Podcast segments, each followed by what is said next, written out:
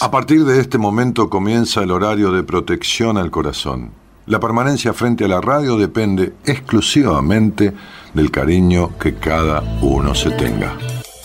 Este programa trabaja con las emociones. Cualquier semejanza con la realidad es tu responsabilidad, ya que solo vos podrás afrontar lo que fuiste, lo que sos y lo que querés ser ante un imprevisto impacto con ciertas verdades que desconocías. Entendemos que quizás hayas estado huyendo demasiado es hora de dejar de escapar. Gracias por volar con buenas compañías. Con ustedes, Daniel Martínez. Hola, buenas noches, ¿cómo estás?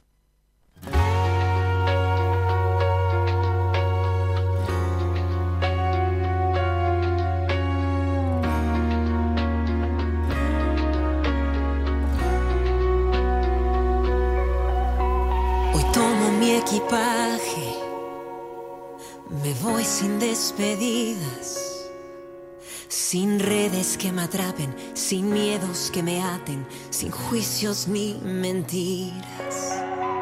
Hoy busco las señales que aportan a mi vida. No pienso acostumbrarme a ver tras un cristal de falsas compañías.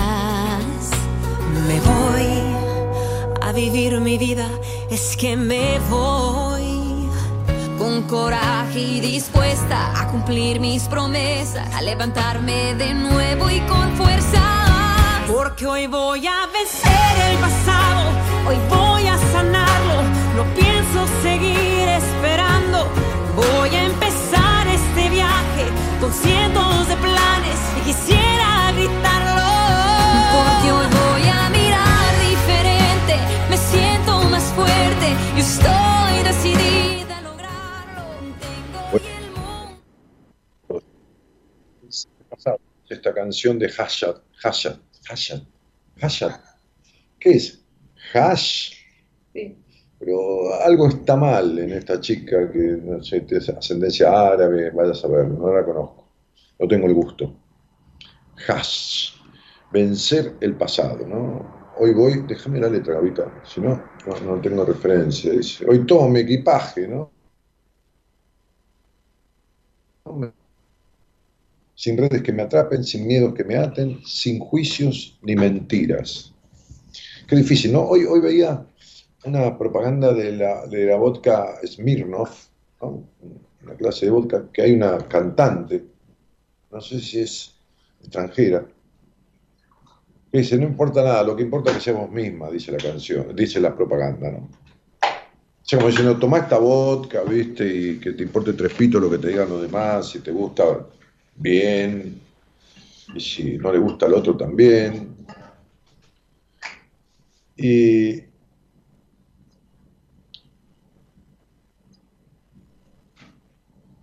¿Con quién hablaba yo? Ah, hoy fui a un laboratorio de un amigo de Norberto, Norberto Sandowski, hacer un chequeo, una extracción de sangre y análisis de rutina. Este, también en análisis que no es de rutina, que es este recuento de anticuerpos, anticuerpos COVID-19, para ver cómo, están las defensas, este, y algunas otras cosas. Eh, y entonces eso, eso fue un gato que pasa por delante mío, delante de cámara, o sea que es una falta de educación del gato. Este, entonces, a ver, es que es un gato mal educado. Ahí tenés. Bueno, sentate ahí en la silla, Carlos, no jodas. Entonces, en un momento fui a la parte de adentro del laboratorio, a la cocina,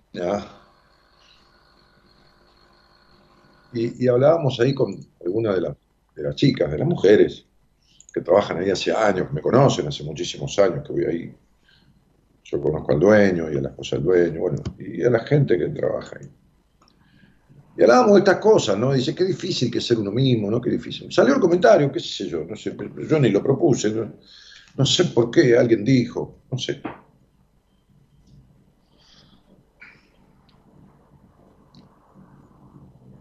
Es tan difícil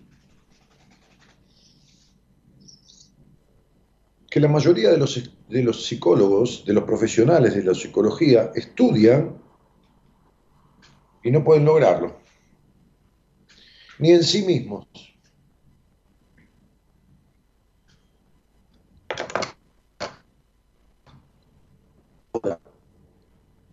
¿Es difícil verdaderamente o se hace difícil?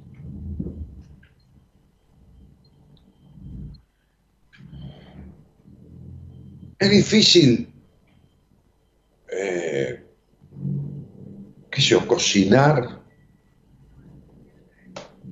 Es difícil ir a Luján. Es difícil, y se hace difícil según cómo lo hagas. No hay por qué ir a Luján caminando. Es una creencia equívoca.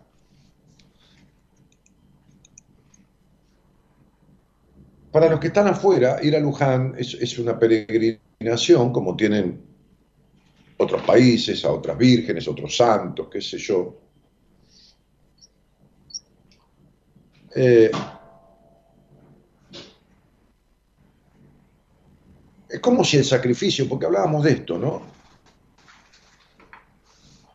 Yo le decía a Norberto, el dueño del laboratorio,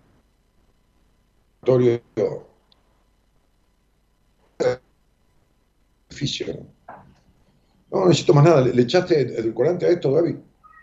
Un poquito, chorrito. Échale vos, dale, una gotita. Bueno, gracias, negra. Entonces, este, estaban exquisitos los panes que hiciste hoy, ¿eh?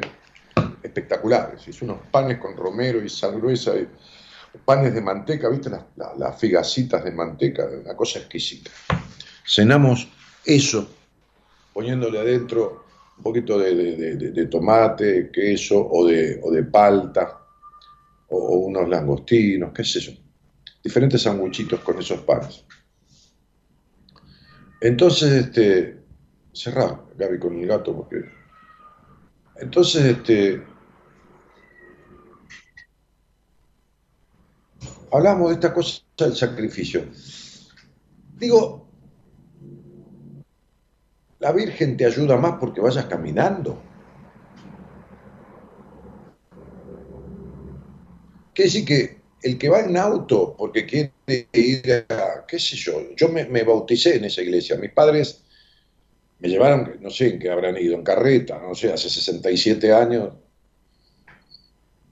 Me bautizaron en la iglesia de Luján. Se ve que mi madre hizo una promesa porque, como cuento en mi libro Decisiones, a mi madre le dijeron que yo estaba muerto en el vientre a los cuatro meses. Le dijo una partera, se ve que mi madre tuvo algún problema de salud o fiebre o qué sé yo qué, que le dijo, está muerto el niño en su vientre, señora, va a haber que acelerar para, abortar. Y mi mamá, que era cabeza dura para todo, en ese momento me sirvió mucho su cabeza dura, porque dijo, a mí no me importa si está muerto o no, yo voy a seguir adelante. Por eso yo, en el libro Decisiones, digo que si bien yo fui engendrado por un deseo, porque mi madre quería tener un hijo, después tuvo a mi hermana también, si bien fui engendrado por un deseo, nací de una decisión. Y quizás por eso, a mí me cuesta tampoco decidir. Eso no quiere decir que acierte, ¿no? Me he equivocado, no sabes cuántas veces en mi vida, y lo caro que me han salido los errores. Lo caro en salud, lo caro en dinero, lo caro en un montón de cosas. Pero no importa. He decidido.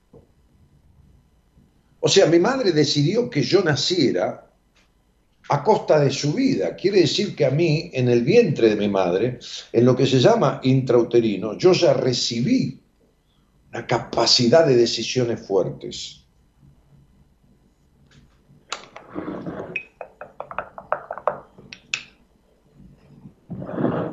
Entonces digo,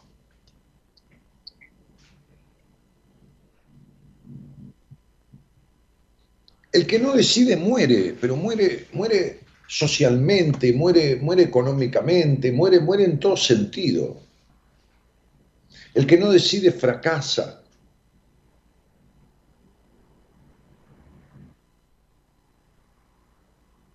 Muere quien no intenta, fracasa quien no decide, escribí alguna vez. Pero no por el camino del sacrificio, no como yo le decía, hoy una de las mujeres ahí del laboratorio decía, claro, uno está en su zona de confort, digo, pero voy a hablar con una paciente de eso también. ¿De qué zona de confort? No hay zona de confort. Las personas le llaman zona de confort, o, en la psicología se ha establecido esto, como una especie de frase, ¿viste? Como las personas tóxicas, como cosas que, que toman moda, como formas de decir. Entonces, yo entiendo lo que quieren decir, que la zona de confort es una zona limitada, es como la zona del confort del fóbico, ¿no? Anda por ahí cuatro cuadras, ocho cuadras, porque es su zona de dominio, entonces es su zona de confort, pero no es su zona de confort, no es su zona de confort, es su zona de disconfort. Para alguien que tiene ataques de pánico, para alguien que tiene fobia hipocondríaca, como yo la tuve, y no me alejaba ni, ni un poco y me agarraban ataques de pánico y todo esto, no es mi zona de confort, es mi zona de disconfort, no hay confort, ¿qué va a haber confort? Todas estas cosas acuñadas por, por, qué sé yo, por el ingenio popular, por el inconsciente colectivo, vaya a saber por quién, que se instauran y se acabó, y se acabó. Vos fijate, ¿no? Venimos del quilombo de la pandemia. Todo el mundo paranoico, perseguido, todo. Yo me lavaba las manos hoy antes de empezar a, a cocinar. No cociné nada porque Gaby se la pasó haciendo esos panes al mediodía antes de atender pacientes. Y yo, que hice, llegué a las 10, del, 10 y cuarto de la noche al consultorio. Tuve un día larguísimo. Bueno, me lavé las manos para agarrar los panes, para cortar un poco de queso, tomate, pelar un tomate, agarrar unos langostinos, bueno, esas cosas. Y me lavaba las manos y me acordé de la fobia y la furia con la que me lavaba las manos en los días de pandemia, al principio, ¿te acordás que nos lavábamos las manos? ¿Te acordás? Entonces, de lavarnos las manos furiosamente, los zapatos, sacarse los zapatos, ponerle qué sé yo, la bandina, la fruta, alcohol a la comida, esto, lo otro, pasamos a que Dinamarca, Suecia, acá, allá, sáquense los barbijos. Hoy leía que Nueva York, que pasó de tener 700.000 casos los primeros días de enero, eh, Nueva York o Estados Unidos, no importa. Nueva York liberó, te puedes sacar el barbijo en lugares cerrados, porque de 700.000 casos pasó a 100.000. Pero son 100.000. ¿Qué pasó ahora? ¿Está la pandemia o no está? Sí, está. ¿Cómo 100.000 casos? 100.000 casos por día, había 700.000, pero en un momento hubo 100.000 y estábamos todos encerrados también. Entonces, todas estas cosas que se instalan, que ponen paranoico, es, es como cuando hoy hablaba también de esto y decía, esta puta frase de, de, la zona de confort, que al final te queda instalado como es que una zona de dominio, dentro de todo acá tengo confort, ¿qué voy a tener confort?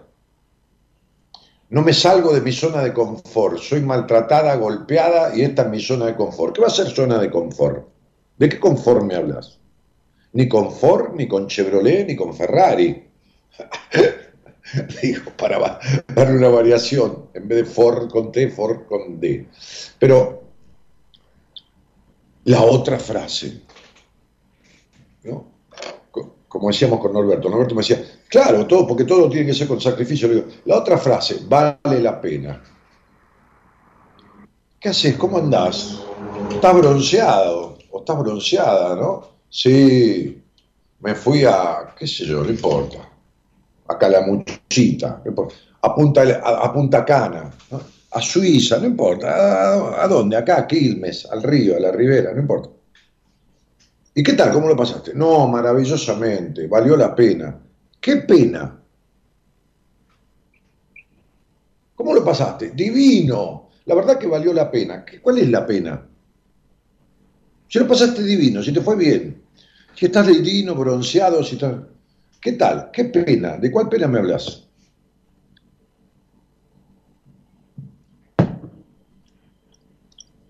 A veces se le escapa a un paciente mío, ¿no? Porque se sacan ese hábito. Y por ahí cerramos el proceso, ¿no? Hoy me escribió una, carta, una, carta. Muchos, o, ustedes, muchos de ustedes, o, todos, o, algunos, saben que yo trabajo mucho por mail con los pacientes. Hago una historia clínica y me escribo todo el tiempo. Creo en una terapia, en una psicoterapia de los casos que yo tomo. Otros son para una sesión por semana, que yo no trabajo esas cosas, yo trabajo aspectos traumáticos, tremendos, coercitivos de la infancia, y yo considero que un niño no puede esperar una semana. Un niño no puede esperar una sesión una semana. Un niño maltratado, un niño angustiado, un niño abusado, un niño golpeado, un niño desconsiderado, un niño abandonado, lo que le pasa al niño no puede soportarlo una semana. Entonces, cuando yo trato a un adulto que tiene en su niño esas afectaciones y nunca las corrigió, y atendí en una entrevista a una mujer de 10 años de terapia, otra de 5 años de terapia, nunca arreglaron. La que tiene 4 años de terapia o 5 años de terapia me había visto en 2017. Es una profesional que vino un congreso nacional. Aprovechó de una entrevista y cuando me vio en la entrevista y yo le anuncié sus afectaciones, que esto y lo que le pasaba y que todo lo demás, se asustó. Se asustó en el sentido de que se asustó porque le hablé de temas que tenía que corregir, que cambiar, que había que transformar, que esto y que el otro, y los prejuicios, las culpas, eh, la culpa por disfrutar de la vida, que están instalados por el padre, por la madre, uno se asusta si el, psicólogo le dice en tres, en tres meses o en dos meses, el profesional, psicólogo, consultorio psicológico, doctor en psicología, lo que sea, lo que sea el que le toque. Este, se asusta si le dicen, eran tres o cuatro meses esto lo arreglamos, ¿no? Vas a saber lo que es disfrutar, te vas a liberar de estas cargas, del control, te vas a liberar de... Bueno, se fue. Se fue y no volvió nunca más. O sea, no me escribió. Desgraciadamente,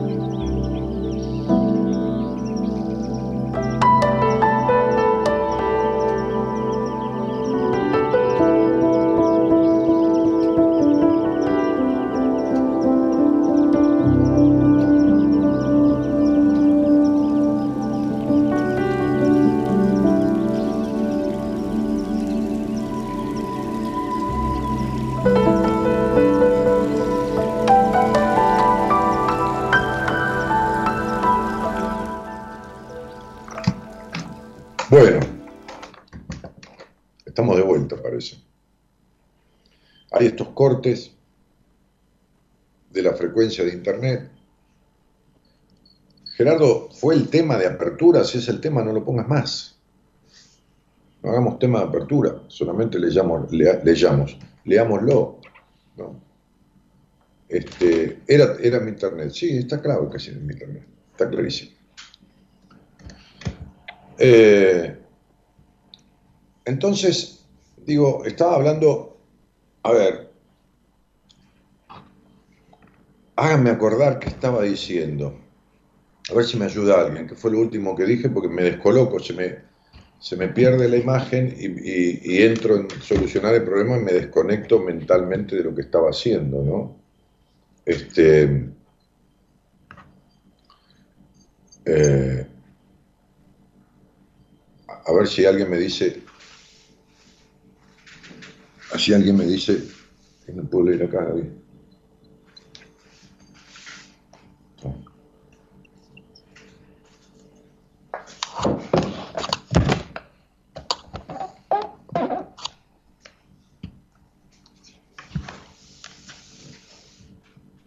Correr un poquito más. Esta persona. No, no, pues no corre por el, por el cable. Sí, tenés un poquito. Ahí está. Eh, hablabas de esa mujer que no, que no volvió por miedo. Bueno, ya está. Ahí está. Entonces no, no, no volvió al, al, proceso por miedo. Después se puso a hacer cuatro años de terapia. Había hecho algo antes, hizo algo después. Y la vi hoy y tiene un cáncer de mama, hay que hacer una mastectomía, operarle y quitarle un pecho entero. Lo cual, la verdad, que me jodió que fuera la causa por la cual volvió. Entonces digo, hay que hacerse cargo de lo que uno tiene que, arreglar, más cuando alguien es consciente de que lo tiene que resolver. Hay que hacerse cargo de lo, que uno tiene que, reparar en uno, que, modificar en uno, que transformar en uno. Hay que hacerse cargo de que las cosas que se disfrutan no valen ninguna pena. ¿Cuál es la pena? Si no me vengan a decir, no, porque me compré un auto que es divino, valió la pena lo que gasté. Pero si te dio pena, no lo gastes. Si te da pena gastar el dinero en el auto, no, no lo gastes. Porque entonces nunca hay una satisfacción verdadera. Si no es la pena porque no tengo la plata, es la pena por gastarla. Entonces viven en la pena, todo es una pena. ¿Saben qué es el símbolo, el significado de pena en el derecho? Yo estudié derecho un tiempo, ¿no? estudié abogacía un tiempo, no, no, no, no, no seguí la carrera. La pena es el castigo, es lo que un juez impone, el castigo. Entonces parece que que, tenemos que sentir castigo por lo que logramos, por lo que tenemos, porque tenemos vergüenza, porque tenemos, cambiamos el auto, porque tenemos vergüenza por, por esto, por lo otro, tenemos vergüenza por fantasear sexualmente, tenemos vergüenza. Es una cosa de locos. Pero las enfermedades que veo por estas causas. Entonces, así como de repente, en el peor de los momentos, los países tenían 50.000 casos, 30.000, y hoy con el Omicron, no Omicron, que no es más suave, es que estamos vacunados y entonces atempera la vacuna, y tienen 100.000 casos, como ya la gente no se va a meter adentro ni en pedo, no le va a hacer caso ni en pedo, ya no quieren ni usar barbijo, entonces liberan. Entonces, bueno, no se usa barbijo ya adentro, en Nueva York, en ningún lugar cerrado, en ningún lugar, entonces todo el mundo va para ahí.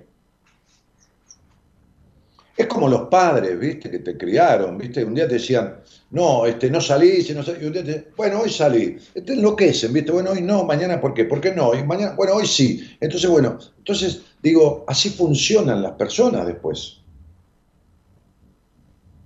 Así funcionan las personas. Funcionan enloquecidamente, se dan un gusto por la pena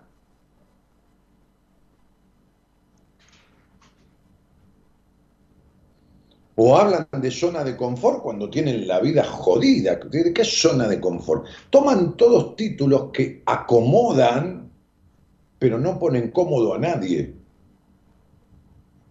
Porque cuando yo digo que me valió la pena algo que disfruté, ya estoy poniéndole un castigo.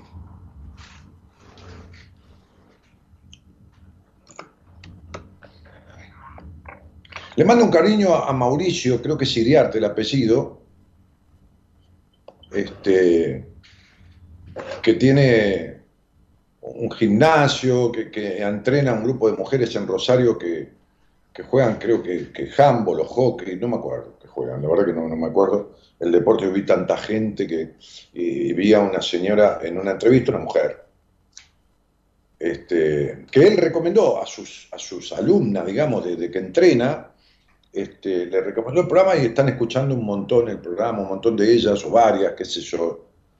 Tanto que hoy este, me vi con una de ellas, de ese grupo. Miren, yo quisiera hablarles de tantas cosas. Hoy, hoy recibía de una, de una, de una paciente que, cerramos su proceso, ¿no? Este, también le di el alta a otra paciente y recibí un mail que yo, yo le decía a, otra chica que estoy atendiendo, después que hablé después, le dije, mira, hoy recibí un mail de una paciente que le di el alta en el grupo, sí, sí, yo la vi, que le, dije el nombre, no lo voy a decir acá, este, este, le di el alta en el grupo el otro día, qué sé yo, y recibí un mail que parece que yo le hubiera pagado 5 mil dólares para que me escriba semejante cantidad de cosas. Pero ¿saben qué? Este, estoy viendo si lo veo para, para dar una pasada, pero no, no por el elogio a mí, sino por lo que el otro logra. Este, si, si lo encuentro, les, les leo algún pedacito porque, porque, bueno, se me complica, parece. Este, como símbolo de, de lo que logra una mujer con tres hijos, con eh, ya grande, ¿no? Una nena, ¿no? No, no, no.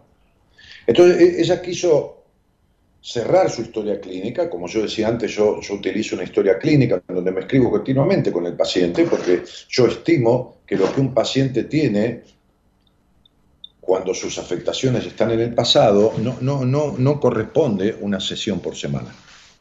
No estoy de acuerdo con ese método que lo haga el que esté de acuerdo y lo felicito, yo no estoy de acuerdo. Porque ningún niño puede esperar una semana.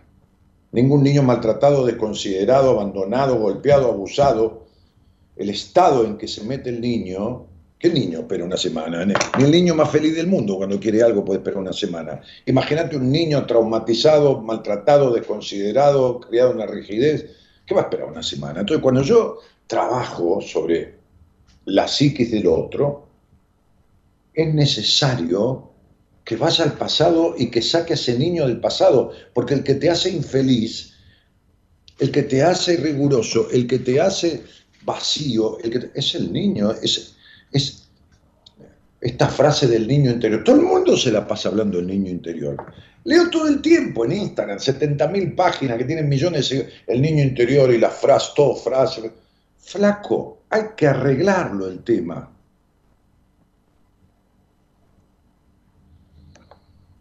Hay que reparar, hay que transformar, más que hablar del niño interior, es decir, eh, ama a tu niño interior, este, este, dale lugar a tu niño interior, pero tenés que sacarle los traumas, los conflictos, los mandatos que están metidos, ¿sabes dónde? Allá abajo, abajo, como levantar la baldosa, el contrapiso, allá abajo, donde no llega prácticamente nadie. O sea, nadie por sí mismo llega ahí. Eso hay que arreglar. ¿Más que abrazar tu niño interior, perdonar? Otra cosa. No, perdona. El perdón a tus padres. ¿Qué perdón? ¿Y cómo perdonas? ¿Cómo haces intelectual? Bueno, yo lo perdono a mi papá, a mi mamá. ¿Cómo haces para perdonar? ¿Cómo, cómo haces? ¿Cuál es el secreto de perdonar? ¿Cuál es el camino para poder, para, no para perdonar a nadie, no hay que perdonar a nadie, cuál es el camino para superar el amor-odio, el resentimiento, para, para desterrar eso de uno? ¿Cuál es el camino? aprender a no hacerse lo mismo. Cuando yo le digo a alguien al aire, vos sos tu mamá, cuando yo le digo a alguien al aire, te dejas de lado como te dejó de lado tu papá, cuando yo le digo a alguien, viví la sexualidad de acuerdo a la, castración con la que te crió, cuando yo le digo, se está haciendo lo mismo que le hicieron. Cuando yo le digo a alguien, te dejas de lado con tal de que te quieran, es porque fue dejado de lado de niño. Se está haciendo lo mismo. ¿A quién va a perdonar? ¿A, que a los que lo dejaron de lado, a los que lo abandonaron, a los que lo castraron, a los que lo reprimieron, a los que los abusaron? Si se están haciendo lo mismo, ¿de qué perdón me hablan? Yo, la, verdad que me, no es que me río, me sonrío amargamente por ver las inconsistentes teorías que, pululan y los millones de personas que se hacen de frases todos los días, creyendo que con la frase van a resolver lo que les pasa. No resuelven nada. Ningún libro resuelve nada tampoco. Una frase te puede explicar algo que te pasa, un libro te puede ayudar a descubrir lo que te pasa, pero arreglarlo es otra cosa. Es otra cosa.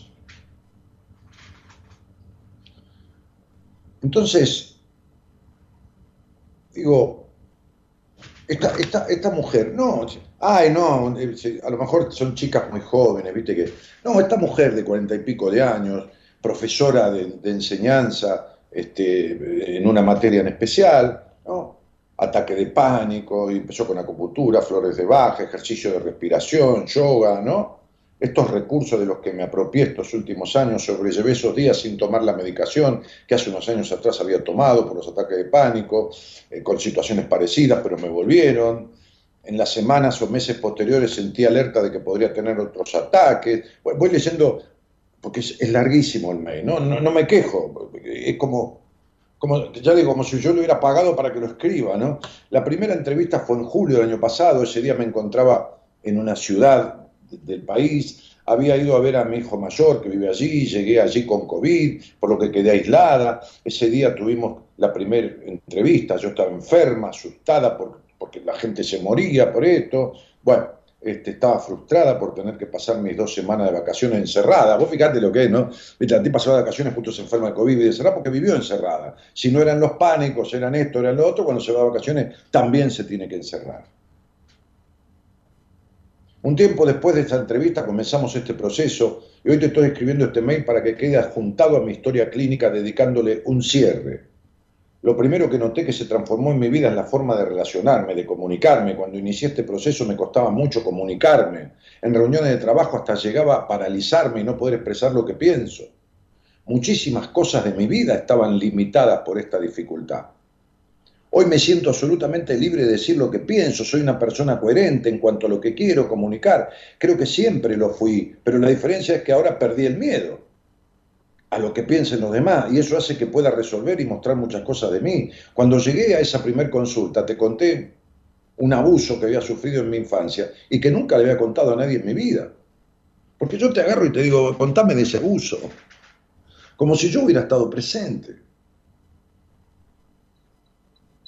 Y fue tan liberador contarte que destapó en mi memoria en los días siguientes, comencé a recordar muchas cosas relacionadas con mi sexualidad, que estaban escondidas como un mecanismo de defensa. Muchas me avergonzaban, no porque fueran malas, sino porque estaba llena de prejuicios de los que no me daba cuenta.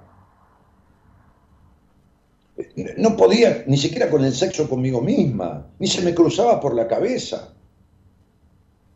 Y a medida que fui descubriendo, disfrutando y avanzamos en la terapia, que me transformó completamente la manera de percibir, sentir mi cuerpo, el cuerpo, la intensidad de mis orgasmos. Hoy disfruto muchísimo del cuerpo, de sentirlo, de bañarme, de, mi sentido, de, hacerme un té de hierba, de una rica comida, de bailar mal, pero bailar libremente. Todo esto me hace sentir plena. Voy salteando cosas, ¿eh? Con respecto al dinero, básicamente mi problema tiene que ver con que soy una docente argentina, con tres hijos, hombres aniñados, como mi padre, que esto, que... pero mejoré lo económico. Nunca hablamos de eso, me dice. Yo cuando le contesté, le dije, nunca hablé del dinero con vos, porque yo sé perfectamente que liberando la energía que sostiene al ser humano, liberando la atadura al pasado, el dinero que es una energía empieza a fluir. Y así le pasó, porque reclamó, porque dice, porque me animé a reclamar. bueno, ahora me perdí. Eh, eh, me animé a reclamar lo que me correspondía y, me planté, ¿no? Este, bueno, me cuenta con respecto a un novio, bueno, Dani, te escribo esto para la historia clínica porque quiero que quede ahí como vos me lo pediste, pero además es para mí una oportunidad de agradecerte una vez más. No encuentro palabras, te cuento esto porque es un mail, pero cada día vivo cosas de manera diferente a las que vivía. Agradezco tanto haber hecho esta terapia con vos. Cada día de mi vida se me presentan problemas de los más diversos que te puedas imaginar y acá estoy viviendo plenamente, afrontando lo que me toca tengo un inmenso cariño por vos, recibí en estos meses tu conocimiento y tu contención y estaré infinitamente agradecida. Bueno, listo. Yo no hago, yo podría leer esto, ¿saben qué? Siete veces por, por mes, diferentes cosas, de diferentes pacientes. Pero, pero lo hago para que se entienda que se puede vivir tan mal y se puede pasar a vivir tan bien. La vi en julio año pasado, empezamos en agosto, septiembre, este, porque yo no tenía lugar, por ahí te doy lugar para dentro de dos meses, para dentro de 30 días. Octubre, noviembre, diciembre, enero, cuatro meses, listo, chao, hasta luego, que te vaya bien. Arreglado el quilombo.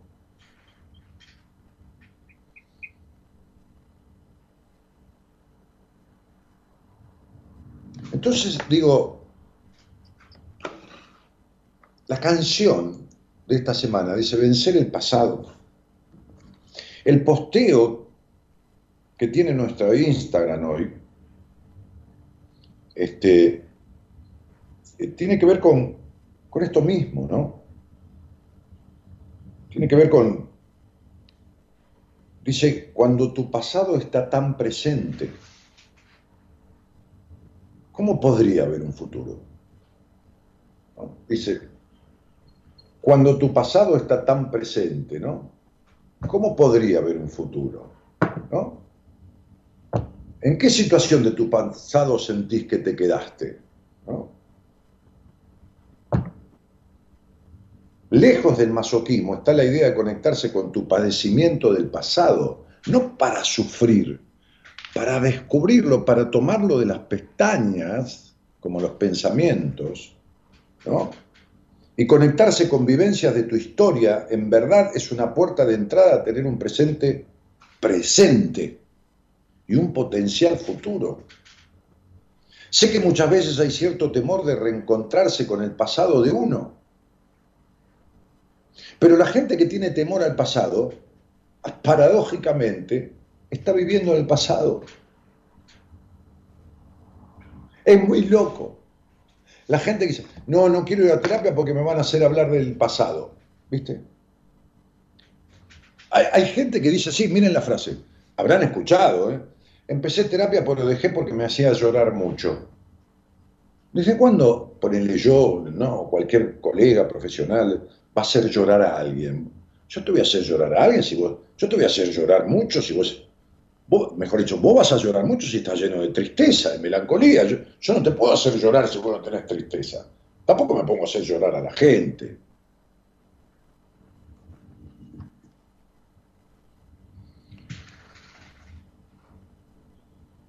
Entonces hay personas que dicen, no, no, no, me hace llorar mucho, no, no, dejé terapia porque me hace llorar mucho. ¿Qué te hace llorar? Te, desatás toda la merda y la melancolía y el enojo que tenés ahí adentro, a través del llanto. Si uno no va al pasado, que los que no quieren ir al pasado es porque viven en el pasado y lo repiten, va a quedar instalado en una tristeza profunda. Esto, esto escribíamos hoy en el posteo, esto no tiene por qué ser así. Por el contrario, revivir en el relato partes de tu historia y poder exteriorizarlas en un contexto psicoterapéutico. Claro, alguien que te contenga y que sepa cómo salir, acompañarte, cómo comienza a ser el alivio de tus síntomas. ¿Alguna vez sentiste miedo o esquivaste hablar de los sufrimientos de tu pasado? Como esta mujer que yo leía un pedacito del mail que tiene siete veces más todo lo que me escribió. Que me dice, pude contarte el abuso a vos que tuve y después empecé a, a recordar un montón de situaciones de miércoles con mi sexualidad, horribles.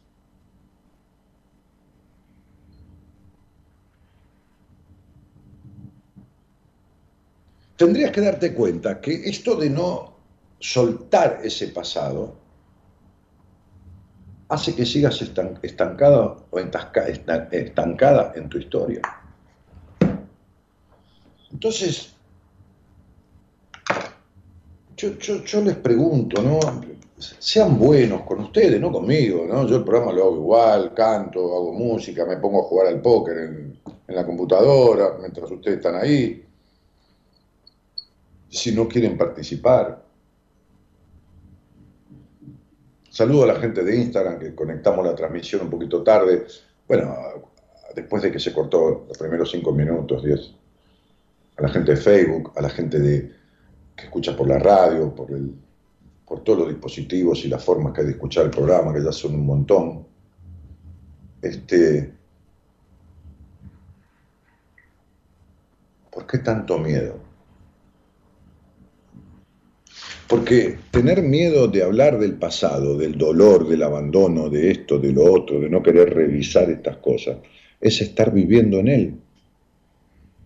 Yo si querés hablo con vos, si estás ahí, escribís a, mi productora y, te muestro cómo estás viviendo en el pasado. Mirá, te voy a decir, si vivís en la exigencia, si tenés, no hablo de que un día te pongas exigente, no, no. Si vivís en la exigencia en la perfección, si vivís en la necesidad de aprobación, si vivís con un vacío existencial que nada te llena, si vivís con un estado melancólico, diferentes cosas, no se necesitan todas juntas, ¿viste? No es como los síntomas del COVID, que necesitaban primero seis síntomas, después cinco, después tres, ahora se está resfriado, ya tenés COVID. Va, ok, va, Bueno, con uno solo de estos, ¿no? Vivís en la exigencia, en la búsqueda de la perfección, en la necesidad de aprobación, temor a expresarte, vivís en la culpa sexual, te cuesta divertirte en la vida, te da culpa el disfrute del, orden, del orden que sea, te dejas de lado, melancolía, vacío existencial, bueno, ok, estás viviendo en el pasado. Listo. O sea, así te lo digo. Cualquiera de estas cosas que te nombré que sea constante, una vez, yo me pongo exigente, otro día no, diez días no, un día, un día, qué sé, me acuerdo del pasado, un día, a ver, digo, a ver si lo que estoy diciendo hago cagada, qué sé yo, no he necesitado aprobación, pero es cierto, es lógico, es humano, te estoy hablando de constantemente, constantemente. Si constantemente sos culposo, si constantemente tenés miedo a lo que dirán, si constantemente vivís en la exigencia, si constantemente te dejas de lado por cualquiera, si constantemente este, tenés un estado de insatisfacción, de melancolía, de vacío existencial. Bueno, ok. Quiere decir que nunca saliste del pasado, estás en tu pasado. Listo, ahí está. ¿Vos querés detectarlo? Bueno, ahí lo tenés. Ahí tenés, ¿viste?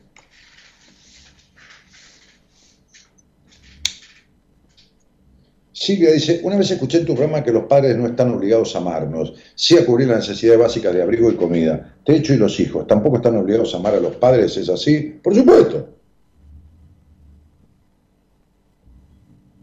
Un padre no tiene obligación de amarte, si no puede, si no sabe, si no lo amaron a él, si no tiene amor por sí mismo, ¿cómo te va a amar? ¿Qué cree que te dé lo que no tiene? Ahora, ¿vos por qué tenés que darle lo que tampoco tenés? ¿Quién eligió a los padres? Nadie. Nadie. ¿De dónde sacamos que hay obligación de amar a alguien? El amor es un sentimiento. ¿Cómo te obligas a sentir? Por ello te diga, mira, vos tenés que obligarte a sentir odio. ¿Cómo te obligas a sentir odio si no sentís odio? A, Gandhi lo querían obligar a, sentir violencia contra Inglaterra, a tomar las armas. El tipo dijo, por lo menos yo no, era la frase famosa de él. Si quieren ustedes agarren las armas, por lo menos yo no. Era la frase famosa de Gandhi. Por lo menos yo no, no quería, listo, chao. Dijo que no, que no, que no. Y diciendo que no, sin arma ni nada, logró la independencia de la India. No de Mónaco, o Monte Carlo, un país chiquitito como, como el pueblo donde yo vivo. No, de la India, de mil millones de habitantes. Y contra Inglaterra, una colonia que no suelta un pedazo ni no suelta las Malvinas, imagínate la India. Entonces yo no puedo decirte que odies o que ames a alguien. ¿Cómo puedo obligarte? Mirá qué lindo chico para vos, amalo. ¿De dónde sacamos? ¿Y por qué tenés que amar a tu padre? Porque es padre, madre, pero ¿quién dijo? Ahora, tampoco sientas odio, ¿eh? pues si sentís odio te envenenás, si sentís resentimiento, agarrate los tumores en las tetas, ¿viste? O en otros lados, los varones.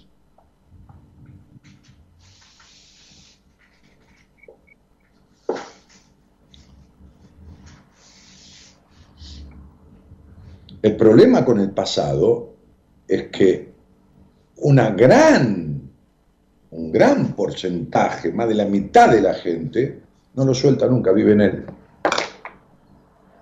Lo repite haciéndose lo que le hicieron.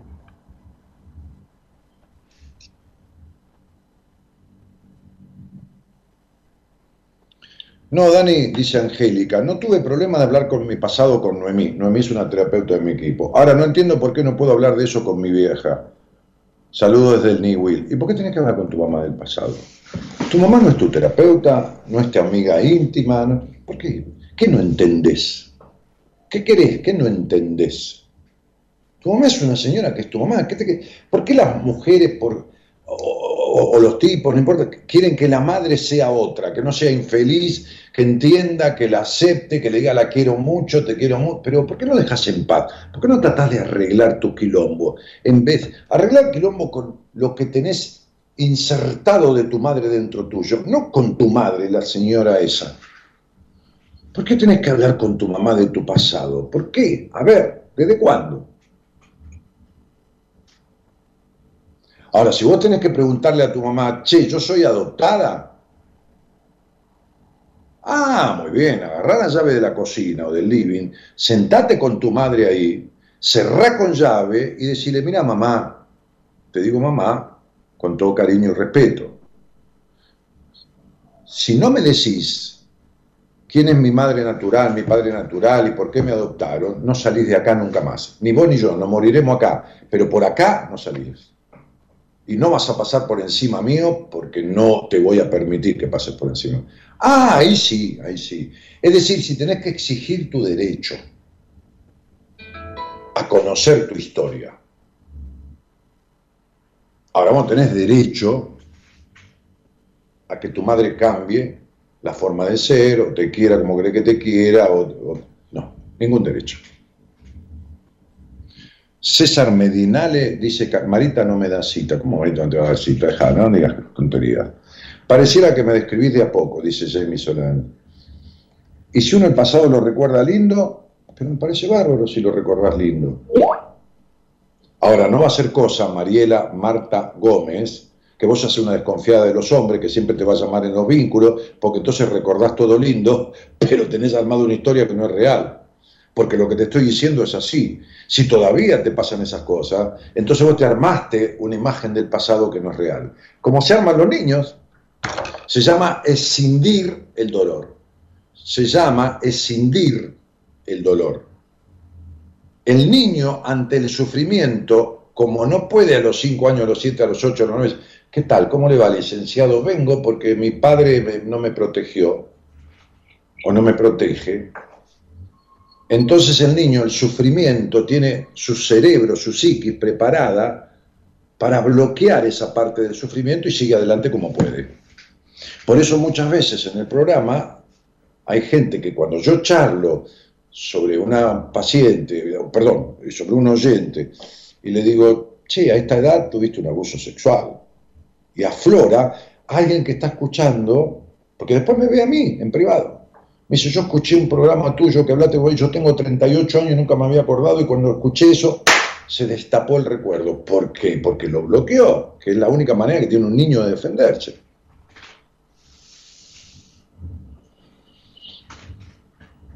Entonces, si vos tu pasado lo recordás lindo y estás divina y estás feliz, me alegro mucho. Ahora, si vos no podés confiar en un tipo, si tenés decepciones de todos los hombres, si, o de, la- de todos tus vínculos con los hombres y todo lo demás, entonces el pasado tiene un quilombo bastante grande que vos no podés recordar o no podés visualizar. ¿Entendiste, Mariela Marta Gómez? Ok, hola, buenas noches. ¿Quién está por ahí? Hola, Dani. Hola, nena, ¿cómo te va? Bien, acá ando. Bueno, me alegro. Acá andamos, vos y yo, cosa, Sí. que, cosa que, que no es poco, ¿viste? Hola, Ay, no te escuché, perdón. digo que acá andamos, cosa que no es poco. Ah, sí. Sí. ¿Me estás escuchando por el teléfono o por la transmisión? Por el celu. ¿Por el teléfono? Sí. Ok. ¿Y, y, y cómo te llamas? Cándela, ¿Y Candela de dónde sos? de Rosario. Bueno. ¿Y, y desde cuándo nos conocemos? Eh, te empecé a escuchar con mi mamá como a los ocho años, bastantes años, después dejamos de escuchar y ahora hace como un año que empecé a escuchar de nuevo. Ok. Che, Cande, ¿y con quién vivís? Con mi mamá y un poco con mi novio. No tengo mucho muy definido dónde vivo. Bueno, está bien, mientras vos lo pases bien de esa manera, ¿qué problema hay? Cada uno vive con quien puede, como puede, con quien le parece, mitad y mitad, un cuarto y un cuarto. Claro. Este, y, y, y- y tenés alguna actividad? ¿Te dedicas a algo? Eh, sí, trabajo, ahora estoy en el trabajo, eh, en un hogar de niños. En un hogar de niños, pero esto Claro. es en un hogar de niños estatal, ¿Cómo? en un hogar de niños. Institucionalizados, que del Claro, Estado, ¿qué cosa? Sí, sí, de la provincia, o sea, son sacados de su casa con medidas. Claro, son judicializados, los jueces los sacan Claro. porque tienen abusos o golpes o, Sí. o todo eso. Claro, eso mismo.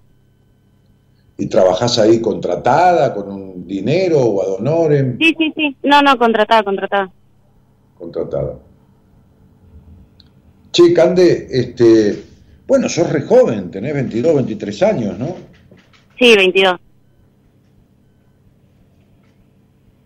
Este, y, y entonces, cielo, de- gracias por, por querer hablar conmigo primero, y, y, y qué, de, de qué querés que hablemos? ¿Qué, qué cosa te, te, te inquieta o te trae o te da ganas de No, hablar? esto, esto del, del tema del programa, el tema de qué momento del pasado nos quedamos, me sentí identificada en todo lo que dijiste.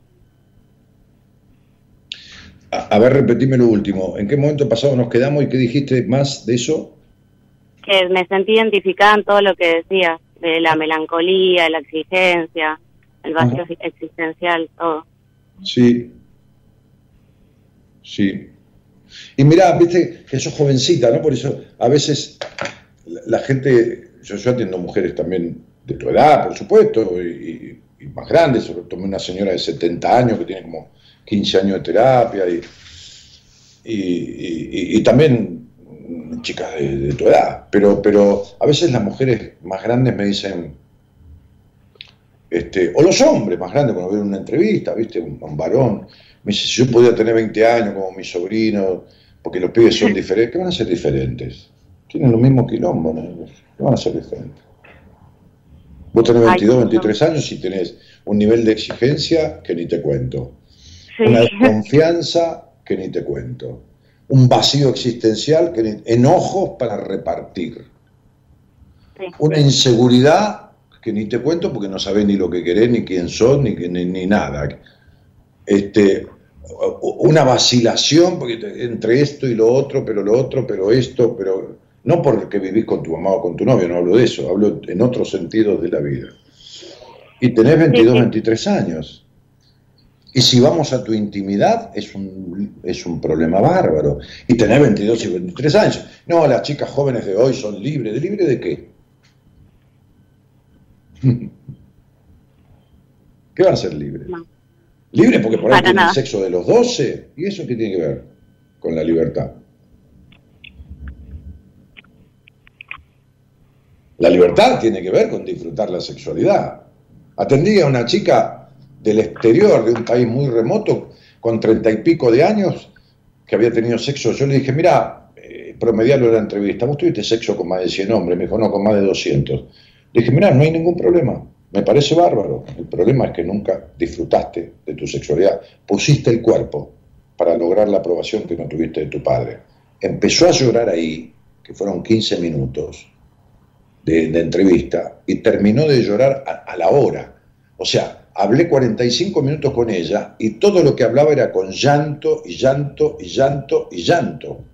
Ahora, estaba, lo conté esto creo, ¿no? Sí, sí, me parece que estaba en manos de una terapeuta de ese país lejano, muy lejano, este, este, lleno de canguros, que la estaba atendiendo y la mandó un grupo de adictos al sexo.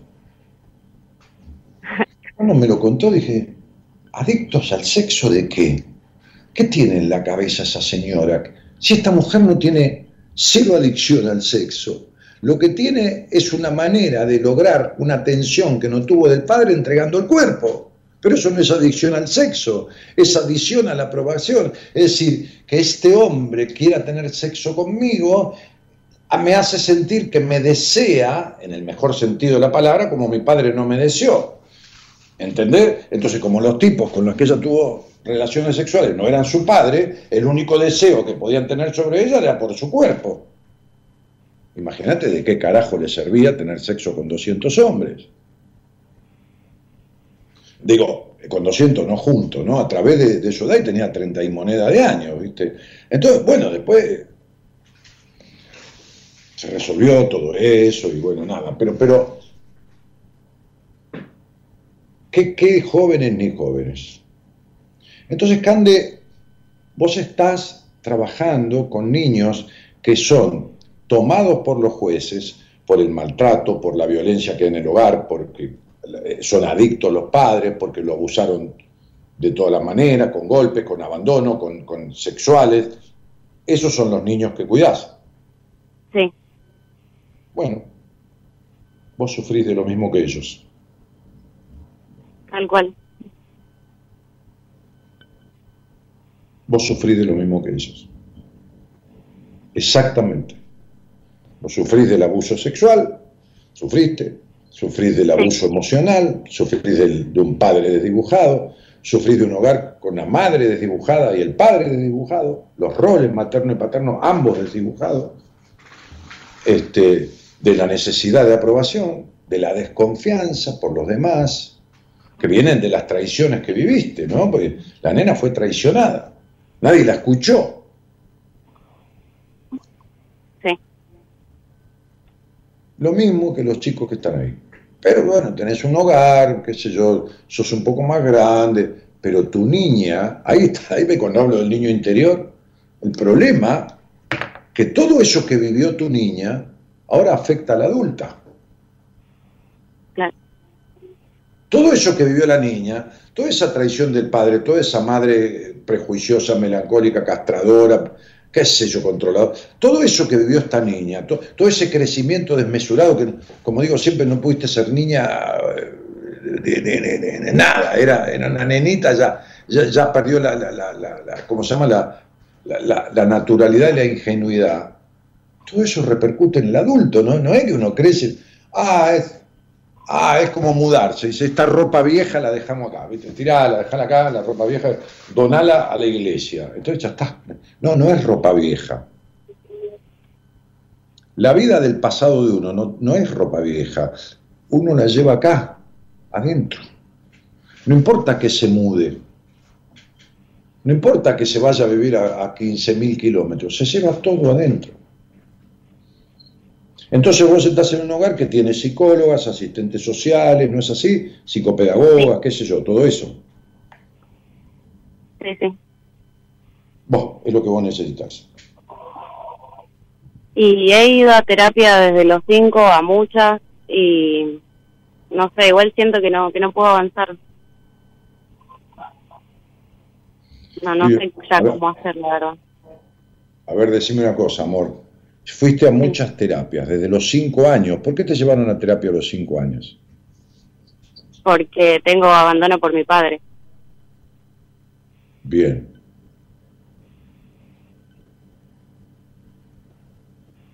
¿Tu papá se fue de tu hogar a qué edad? Mi papá al, al año, cuando tenía un año. Bien, ¿y vos, y tú, vos quedaste con tu madre quién es más? Eh, con mi mamá y cuando tenía dos años eh, se puso a salir con otra persona y me adoptó como padre y es el que hoy en día le digo que es mi papá, pero también es una persona muy ausente. ¿Y cómo es tu novio? Igual que mi papá. Por supuesto. ¿Y cuántos años de terapia hiciste, eh, Candelita? ¿Cuántos años? Y, Sí, mi y en ¿cuántos total habré terapia hecho ¿Eh? cin- cinco años habré hecho en total. ¿Y tenés el mismo vacío, la misma, la misma incertidumbre, la misma desconfianza, la misma necesidad de controlar, lo mismo Sí. todo? Sí, me siento cada vez peor. Como que ya no puedo decir, bueno, ya está. Como que ahora me, me, me asfixian las cosas que me han pasado.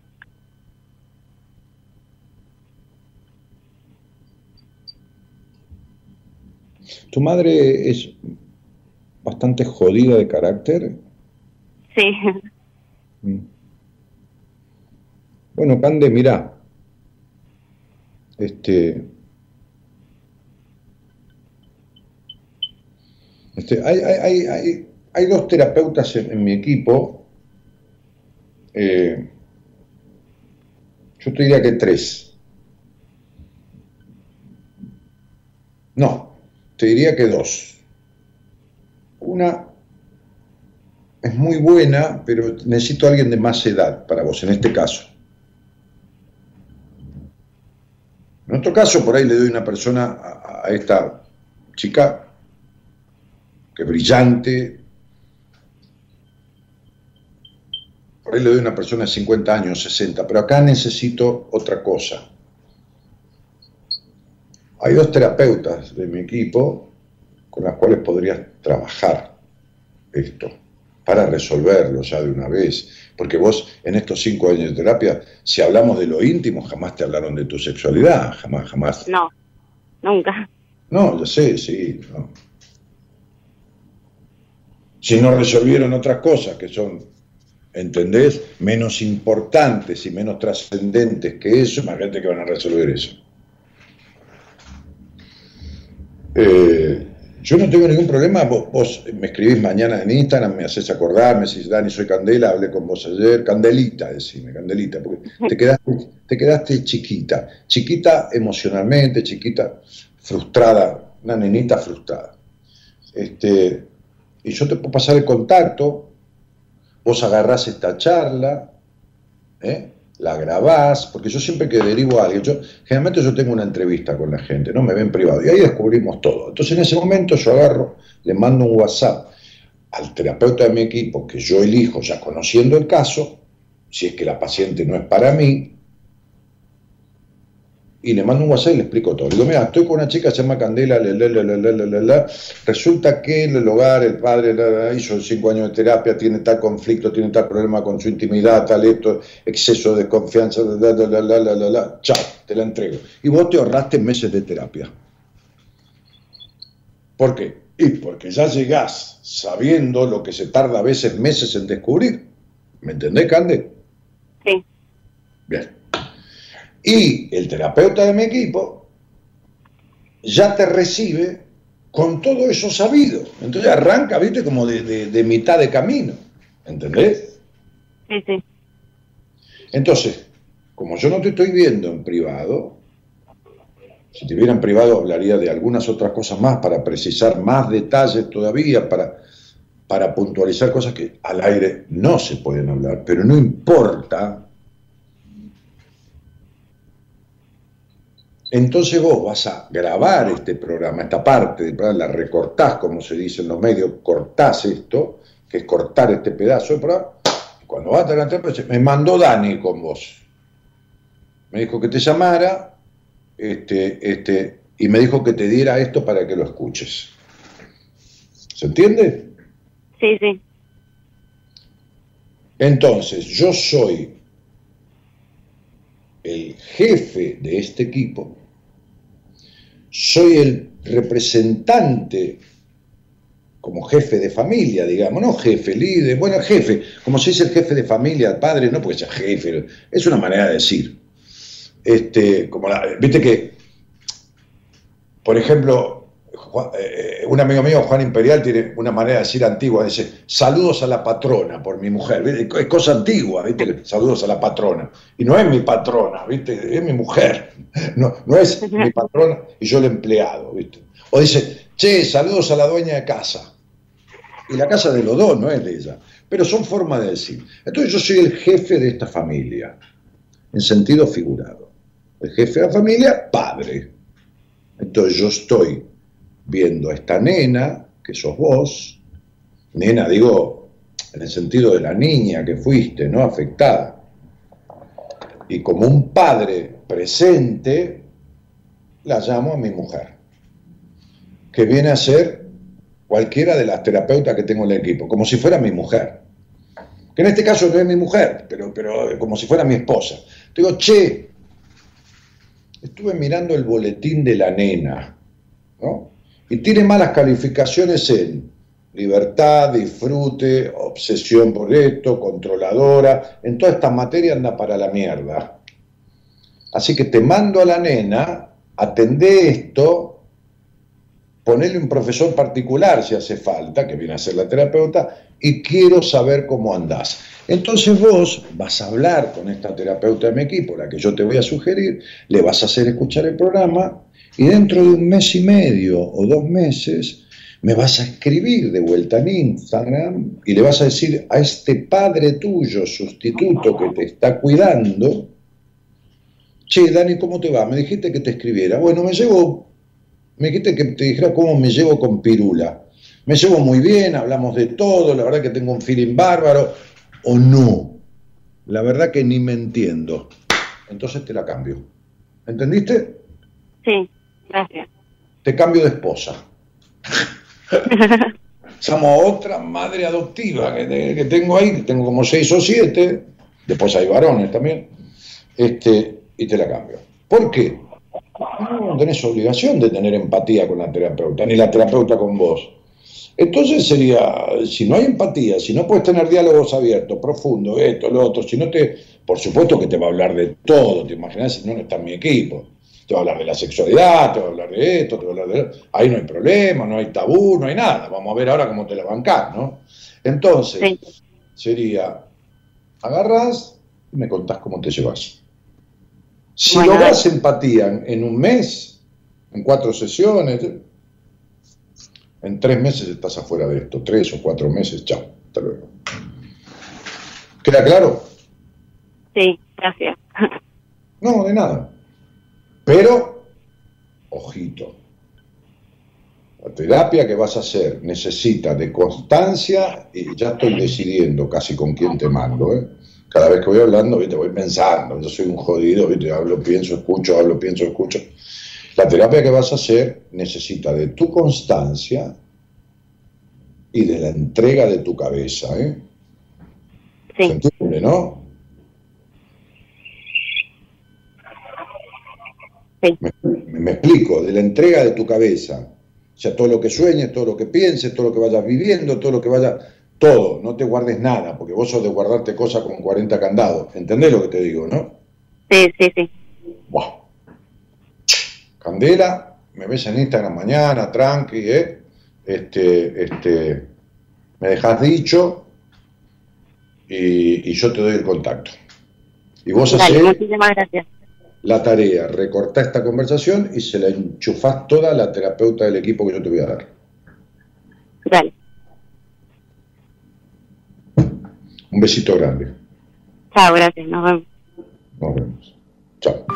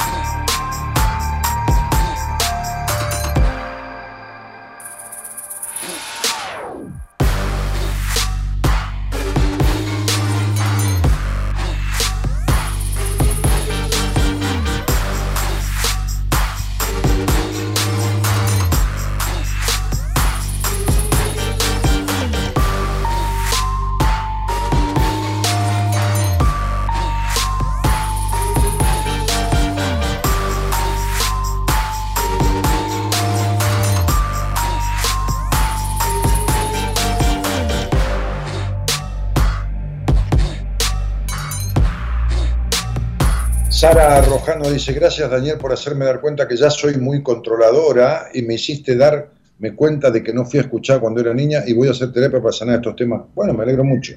Hola Dani, me doy cuenta que vivo del pasado, dice Vanessa. Los padres dieron lo que pudieron a su manera, los padres dan los hijos, los padres dan los hijos toman. Mariana, Mariana, Mariana. Hola Dani, tal cual para sanar el abandono de mi padre mi psicóloga me dijo, él eligió ser tu padre, ahí me sentí libre y en paz por elegir no ser su hija. Bueno, muy bien, felicitaciones a tu psicóloga, si eso te lo resolvió, adelante. Hola Dani, equipo, anoche hablé con la licenciada Noemí, hice el ejercicio de volver al pasado a ver a esa niña que necesitaba sanar. Me dice, mirá, Noemí trabajó lo mismo que yo, va, trabajó. Hizo un ejercicio, me alegro muchísimo. Bueno, por algo somos miembros de un equipo, ¿no? me sentí muy aliviado y con paz esa niña me pedía que sea libre y feliz. Bueno, ahora tenés que lograrlo. ¿Escuchaste el mensaje? ¿No? Bueno, ahora tenés que lograrlo, este, querida Melinas. ¿No? Sería 5 y 4, 9, 3, 12, 3 y 6, porque si no las decepciones, si no está lo discutidora que sos, lo melancólica, no va a terminar nunca. Emil Resland dice, con la que menos querría hablar con mi mamá, si ya sé lo que piensa. Claro. Eh, Daniel, estoy en una relación hace dos meses y tengo unos celos hacia ella que me hacen mal, dice Kevin, Kevin Co. Hacia ella no tenés celos, tenés celos en tu vida. tenés celos, flaco. Si no sos vos celoso, son las mujeres con las que salís. o sea que tenés una patología complicada, difícil de, sostener, fácil de arreglar, pero complicada, complicada de llevar porque sufrís todo el tiempo, querido. Es terrible eso, es terrible. Ay, lo amo, dice Emi, cuando dice cielo. Bueno, cielito, gracias. Qué lindo volver a escucharte, dice Victoria, ¿no? ¿Dónde puedo adquirir tu libro? Dice Luisa Falvi 2010. ¿Qué libro? Bueno, mira, todos mis libros la editorial los pone en mi página web www.danielmartinez.com.ar Ahora mi productora va a publicar la página web en Instagram, vas a ver danielmartinez.com. Estás ahí, tenés todos los libros. Y por favor, cuando compras un libro mío, el último, por ejemplo, el anterior, el primero, el octavo, el sexto, esperen dos o tres días para que les llegue. Los van a pagar por mercado pago, por giro, qué sé por cuerno, yo no entiendo un pito. Pero, pero esperen a que les llegue.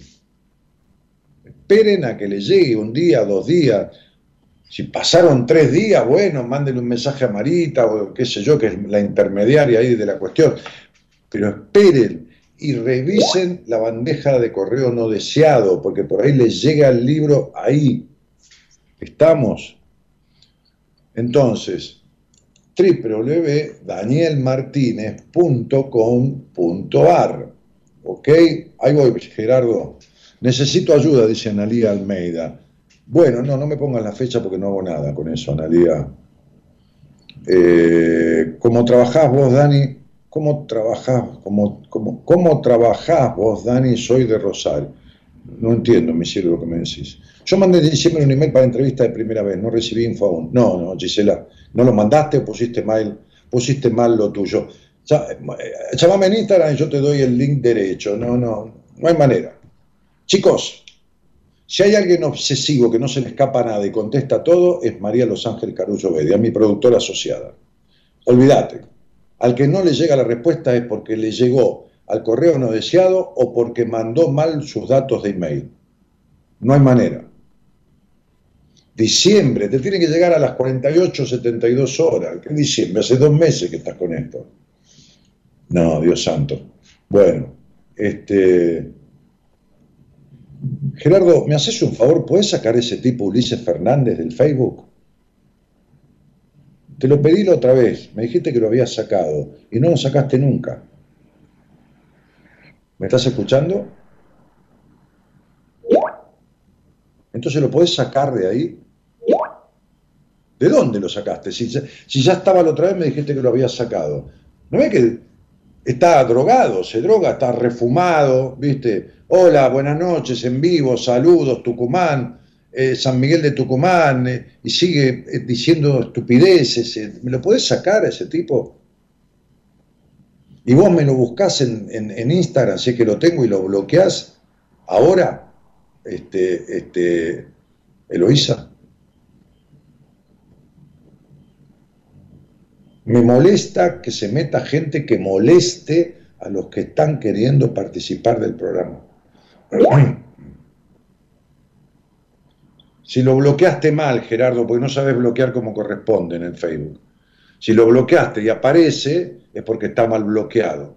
Tenés que buscarlo, no bloquearlo de ahí, tenés que buscarlo. Bueno, ¿para qué te voy a enseñar? Si no, decirle a Loisa. Hola, eh, buenas noches. ¿Quién está ahí? Hola. ¿Qué tal? Espera un poquitito. No, Luisa Falvi, no hay libro en papel. No hay ningún libro en papel. No, no hay ningún lado para comprarlo en papel. ¿Por qué? Porque como yo tengo una audiencia que el 10% está en Buenos Aires y el 90% está en el interior y el exterior del país, hoy mandar un libro de correo cuesta igual o más que el libro. Si lo tengo que mandar a España, cuesta cinco veces el libro. Entonces, cómprenlo en electrónico, van a la, mandan el, formato a la librería de la vuelta o lo llevan con el celular y se toma, imprimímelo. Y se lo imprimen ustedes y les sale mucho más barato. En papel no hay ninguno de mis libros. Yo ya tomé la decisión, ya la editorial está de acuerdo, no, no quiero que la gente pague por un envío de correo lo mismo o tres veces más según el lugar de lo que vale el libro. No, no quiero eso. Porque vos escribís, entonces eh, vivís en, qué sé yo, en Nueva York, tanta audiencia tengo de ahí, o Miami, o Ecuador, y te van a pedir por el libro 5 mil pesos. Y vos decís, este tipo está loco, me está robando. No, 3.500, 4.000 son de correo. Bueno, ¿quién habla? Hola. Sí, ¿cómo te va? Hola, Daniel. ¿Cómo estás? Eh, más o menos. Estaba queriendo, bueno, un poco nerviosa porque hace rato que quiero comunicarme y, y bueno, no había podido. ¿Y de dónde sos, Isabel? Despacito. Eh, vivo en Citibel, cerca de La Plata. Sí, Citibel, conozco. Este, ¿Y con quién vivís ahí? Bueno, eh, antes eh, estaba con era mi familia, mi mamá, eh, mi marido y después eh, no pude tener hijos y terminé adoptando un, un, un nene. Pero ahora me quedé sola. Ah, ¿Sola se llevaron a tu hijo también? Eh, no, mi hijo eh, ya cumplió 20 años. Ajá. Primero me separé, o sea, en el 2019, o sea, primero falleció mi mamá. Ahí, ahí es donde empieza toda mi historia. Todo mi, mi pesar, que fue en el 2012. Eh, falleció mi mamá, que era mi pilar, digamos. Eh, y En 2012 Bueno. vos tenías este, 45 años. 50. eh, no, no. Eh, sí, más o menos. ¿Vos sos del 60? Claro. En el 2012 vos tenías 50 años y tu mamá era tu pilar y se te vino abajo la vida porque se murió tu mamá. No, no, me di cuenta de un montón de cosas que estaban pasando, como por ejemplo, eh, yo, eh, bueno, estuve casada 26 años, que fue mi primer novio de la secundaria, pero tuvimos un lapsus, o sea, estuvimos de novio en la secundaria y después de cuatro años y medio a los veinte y pico, más o menos, eh, nos terminamos separando y bueno, yo me dediqué a trabajar, a estudiar y, y él dedicó a, a su vida. Eh, lo que pasa es que después viajó, se fue a Europa, bueno, yo hice mi vida y en el año 96 él volvió y bueno, y en el 2000 nos casamos. Eh, el tema es que yo nunca me di cuenta, eh, porque mi mamá lo quería muchísimo, ¿De qué? y ella siempre me decía, es bueno, perdonarlo, porque no le gustaba trabajar. No, para nada, que le gusta trabajar. Además, ¿era Eh, adicto a algo? ¿Adicto? Sí. eh, cigarrillo. Nada más. Y adicto a la, a la vagancia. Mm. Eh, o sea, la vagancia. Eh, el, qué sé yo, yo eh, te, te digo esto, Daniel, eh, bueno, estoy nervioso, ¿no? Pero te digo esto porque eh, yo empecé a decir todo que sí, a no, a no, a no discutir, a no, a no hablar y a, aparte, a pagar todos los impuestos pa- a- para comprar mi, mi casa, hacer todos mis proyectos, mi vida, toda la vida trabajé. Eh, fui autosuficiente toda la vida. Nunca necesité nada de él. Y él trabajaba, picoteaba, pero él recibía herencias y se las malgastaba, o sea, hacía lo que él quería.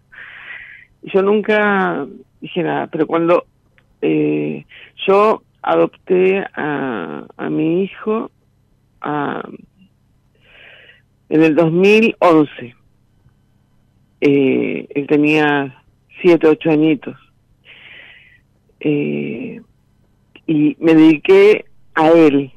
Entonces, cuando fallece mi mamá, porque te digo que se me vino el mundo abajo? o sea, porque era mi milagro. Porque yo, por ella, yo callaba y, y, y tenía la heladera llena, por decirte. Él me exigía, por ejemplo, traía una, por decirte, una manteca marca, no sé, una marca y me decía, no, no, yo creo sanco, o sea, eh, era todo así. Y yo aguanté, cuando fallece mi vieja, eh, yo hice un duelo más o menos de cuatro o seis meses, que quise estar eh, durmiendo sola, o sea, quise... eh, la pareja ya, ya estaba, estaba, él por su lado siempre ponía excusas, no querer tener relaciones, bueno, eh, la culpa la tenés vos, no podés quedar embarazada, mentira, porque hicimos todo el estudio, era el culpable, pero bueno, siempre yo tenía la culpa de todo. Eh, de hecho, yo hice cuatro inseminaciones artificiales, lo cual me hizo aumentar, ¿Qué? eh, eh, hice cuatro inseminaciones artificiales, Ah, sí. eh, lo cual me hizo aumentar por las hormonas que me aplicaron y todo, eh, más de 40 kilos y en realidad el problema lo tenía él, yo no tenía ningún problema. Eh, lo que pasa es que, bueno, No, Es todo un eh, negocio, todo una un- cosa, pará, pará un poquitito. El problema lo tenías vos, que te aguantaste un pelotudo lleno de exigencias, abandónico, porque las mujeres como vos, abandonadas por el padre, suelen elegir inconscientemente un hombre niño, porque el hombre niño, aniñado como era este, es, se agarra de la teta de la mujer como un niño y quiere Sancor, quiere Coca-Cola, no quiere, no quiere, qué sé yo, este Manaos, que- como los chicos, Exacto. ¿viste? Los chicos piden, quieren todo. Entonces vos, las mujeres como vos, lo abastecen, ¿entendés? O le dan el sitio del tiempo, que por tu mamá, lo hacías por vos. ¿Por qué? Porque estos tipos, aniñados, eh, eh, de- con un egocentrismo este, este, patológico, este, narcisista, ¿no? Este, exacto. evidentemente este, no se van nunca, por supuesto, no se van nunca. ¿Por qué?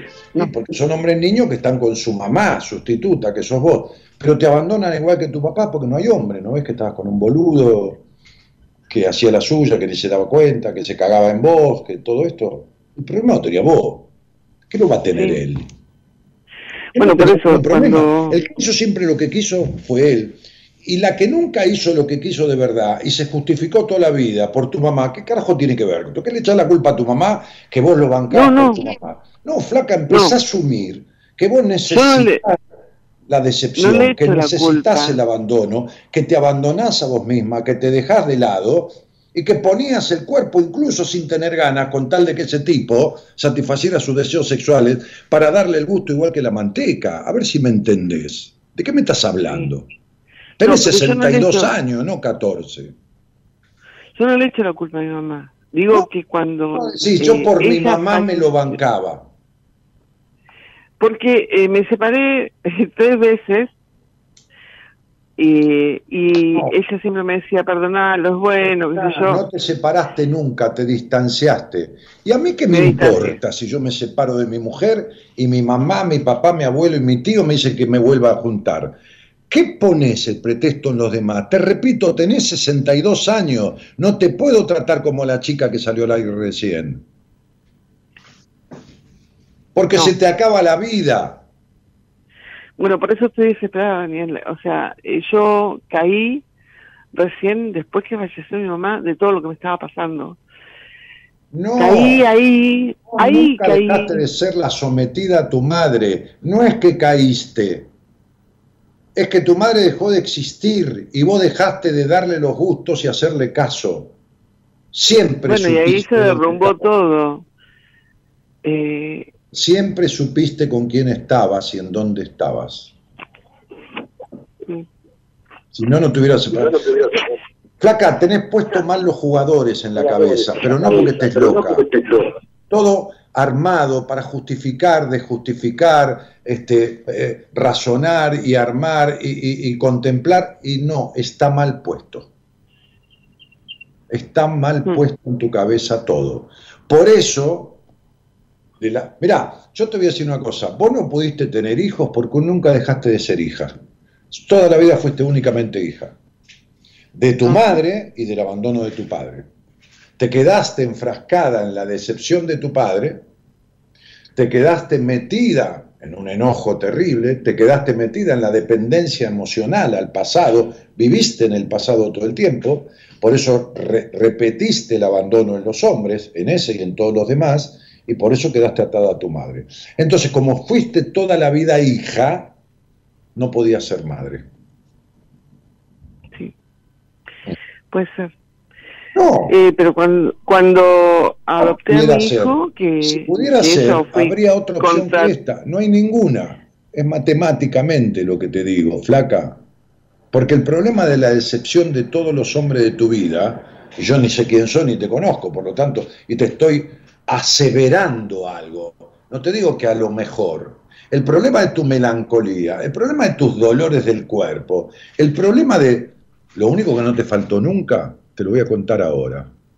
Es agua caliente, comida y lugar donde dormir y casa. Ni te va a faltar nunca lo necesario para vivir. Nunca pasaste necesidades extremas de ninguna índole. ¿Lo sabés también? Sí, Bueno, viste que yo lo sé. Sí, porque nunca... No, no, no me empiece con el por qué. Yo te lo estoy diciendo y yo no te conozco. Y como te digo esto y no te conozco, te dije todo lo demás y podría seguir diciéndote cosas hasta que termine el programa y dos horas más de todo vos. De todo, de todo, hasta de tu sexo, hasta de tus relaciones sexuales como son, desde dónde tienes orgasmo y hasta dónde, cómo sienten tus pechos, cómo no sienten, cómo das sexo oral, cómo no lo das. Podría seguir diciendo todo eso. Pero viste, no es forma ni el momento. Razón por la cual que vos siempre tuviste que poder con todo, con lo único que no pudiste es con tu vida. Exacto. Por eso yo ahora me quedé sola, porque me separé definitivamente. En el 2019 este, me separé definitivamente. O sea, eh, él se fue y yo no le acepté más entrar a la casa. Eh, y con mi hijo respiramos porque la verdad que hasta él nunca lo quiso, porque siempre dijo que no podía adoptar un chico porque por los genes y por todas las estupideces que, que piensan, nada que ver. Eh, el- yo lo crié ah, bien, salió un chico bueno, un chico que me dio trabajo, sí, pero la, la peleé sola. Él no fue capaz nunca de comprarme ni siquiera un par de zapatos. El tema no importa. Eh, yo siempre le dije, vos firma porque yo lo que quiero es ser mamá. O sea, no me importaba otra cosa. El tema es que hace un año, más o menos, un poco menos, eh, mi hijo se, se volcó a, siempre le gustó hacer todo tipo de deporte y bueno, y estaba todo bien, yo lo bancaba, qué sé yo, pero, Pero- se volcó mucho, se volcó con- al, ¿eh? a- empezó con el físico-culturismo y se empezó a meter toda clase de porquerías. Claro, Eh, evidente, un bueno- padre desdibujado y una madre absorbente genera adicciones, que es una manera de, de alguna manera, de alguna forma, suplir la no dicción, todo lo que este niño tragó de las angustias de la madre y del abandono del padre. Entonces, la adicción proviene de un padre que no existe y de una madre y de un castigo interno a la madre por haber elegido y sostenido a ese padre. Estas es las causas básicas de la adicción. Es y proviene de un padre desdibujado y de un castigo interno a la madre por haber elegido ese padre. Y sostenido. Yo, sí, eso no lo entendía bien que le había pasado a Alan. Eh, pero bueno, sufrí violencia de género con mi hijo hace poco y Mm. lo tuve que echar de casa. ¿Entendiste Eh, lo que es el castigo a la madre? Que primero lo Eh, hace adentro y la agresividad que tiene ese, no, me salió un chico bueno, porque entonces, porque, no, mi vida, estaba esperando que cayeras del árbol, porque no, porque este pibe, si no era ahora, Sí, si no era hace dos años, si no es dentro de uno, iba a tener adicciones a algo, a algo, a lo que fuera, pero adicción, a sustancias químicas, a, a- a- a- drogas, a las personas, a la dependencia emocional, a, la- un montón de desconfianza de las mujeres, por supuesto, y un montón de cosas más. Es inevitable, o sea, no hay manera, o sea, uno es el producto de quienes los crían. No, no, no, no, no, no, No, no- no nace de una parra, ¿entendés? Entonces, sería, este pibe tiene, entonces un día te cagó a trompada, o te tiró contra la pared, o de esto. Bueno, fenómeno, este es el, este es el quilombo, ¿me comprendés? sí. El tema es que me, bueno, me quedé sola y, y no me gusta la soledad. Y la estoy pasando mal porque mm, quiero vender todo, quiero, quiero, quiero irme. Tengo una prima que me está esperando. Eh, el tema es que cada cosa que emprendo, trabas, trabas. Eh, mi ex quiere que le dé la mitad de la casa cuando yo compré solo la casa, nunca puso un peso, nada. Me está exigiendo, exigiendo, exigiendo, yo no lo dejo entrar. Puse una eh, para mi hijo, ambos dos. Y, y bueno, eh, yo me jubilé y sigo trabajando. Pero yo ya no quiero trabajar ¿De qué te más, tengo- no me no me recibí, estaba eh, estaba intentando estaba estudiando, perdón, ingeniería química. Pero ¿Y, y- y- y- y- y- y en qué trabajas? eh, siempre trabajé en relación de dependencia, pero cuando falleció mi mamá renuncié al trabajo para cuidarlo a Alan, a mi hijo, eh, porque bueno, yo tenía gente que vivía acá en casa cuidando, eh, acompañando a mi hija y de paso me lo miraban al nene. Pero al, al fallecer mi mamá ya no necesitaba gente, entonces dije, bueno, tanto lo deseé, lo voy a disfrutar porque este, renuncié, porque yo trabajaba en La Plata, me iba a las 6 de la mañana y volvía a las 4 o 5 de la tarde, dije, no, me voy a dedicar a él. Y me puse un pequeño negocio, un pet shop, acá en Citibel, este y como amo los animales bueno eh, estaba en lo mío y pude compartir con nene, las personas, más amo los animales, es la frase, ¿no? ¿cómo? Hay una frase que dice, No te- cuanto más conozco a las personas, más, más amo a los animales, sobre todo a cierta clase de personas, una- ¿no? Una madre es que una te insistía en que sostuvieras un tipo que no servía para nada, vos que también lo hacías, este, el pibe que te violenta, entonces, bueno, mejor los animales, ¿qué querés que te diga? Siempre amé los animales No, está bien, Pero pero, bueno. porque, porque no Eh, abandonan, porque dan cariño, porque un montón de cosas. Negra, Sí. mirá, a los 51 años empezaste en una etapa de tu vida que, que forzaba a la libertad. Si, si vos no tenías libertad del pasado y libertad del ser, ibas a empezar a- se iba a empezar a alterar todo el orden de tu vida y los obstáculos iban a producirse cada vez más fuertemente y cada vez más fuertemente los acontecimientos en contra de tus deseos hasta que fueras libre de ese pasado. A los 61 años esta etapa se profundiza, lo estoy leyendo aquí, leyendo quiero decir en número, no, no leyendo con palabras, en tu estructura de tu estudio numerológico. A los 61 años esto empeora ostensiblemente. Entonces, como la vida es como ir al colegio, que si vos no haces las tareas, no te aprueban y te quitan porque no te permiten pasar de grado, no te puedes ir de vacaciones porque te llevaste materia, te castigan en tu casa por no estudiar, entonces vos cada vez vas a lograr menos lo que querés y cada vez va a haber más obstáculos. Porque esto no es hago lo que quiero como quiero de cualquier manera y a pesar de todo. No, nunca pudiste o pudiste a medias o pudiste con sufrimiento y con infortunio y cada vez es peor porque cuando uno empieza la cuarta etapa de la vida, que es la última, que en tu caso empezó a los 51 años, se llama etapa recolectora. Vivís como se te pide, devuelve con creces. No vivís ni aprendiste lo que tenías que aprender, ni lo aprendés, te quita, y te quita, y te quita, y te quita. De todas las maneras que pueda ser, o con la salud, o con los abandonos, o con el dinero, o con, con lo que sea, o con todas juntas. Yo lo único que quiero ahora es poder Vos lo único que vender querés el es que negocio sea- y vivir, empezar a disfrutar Lo mi que vida. querés es que sea como vos querés que sea y no va a resultar. Otra vez lo mismo. Te quedaste 20 años esperando que un tipo fuera como querés que sea. Después creaste un chico que salió divino y resulta que terminó golpeando. Después querés vender todo e irte creyendo que porque te vayas el, el problema queda acá. Y el quilombo va adentro.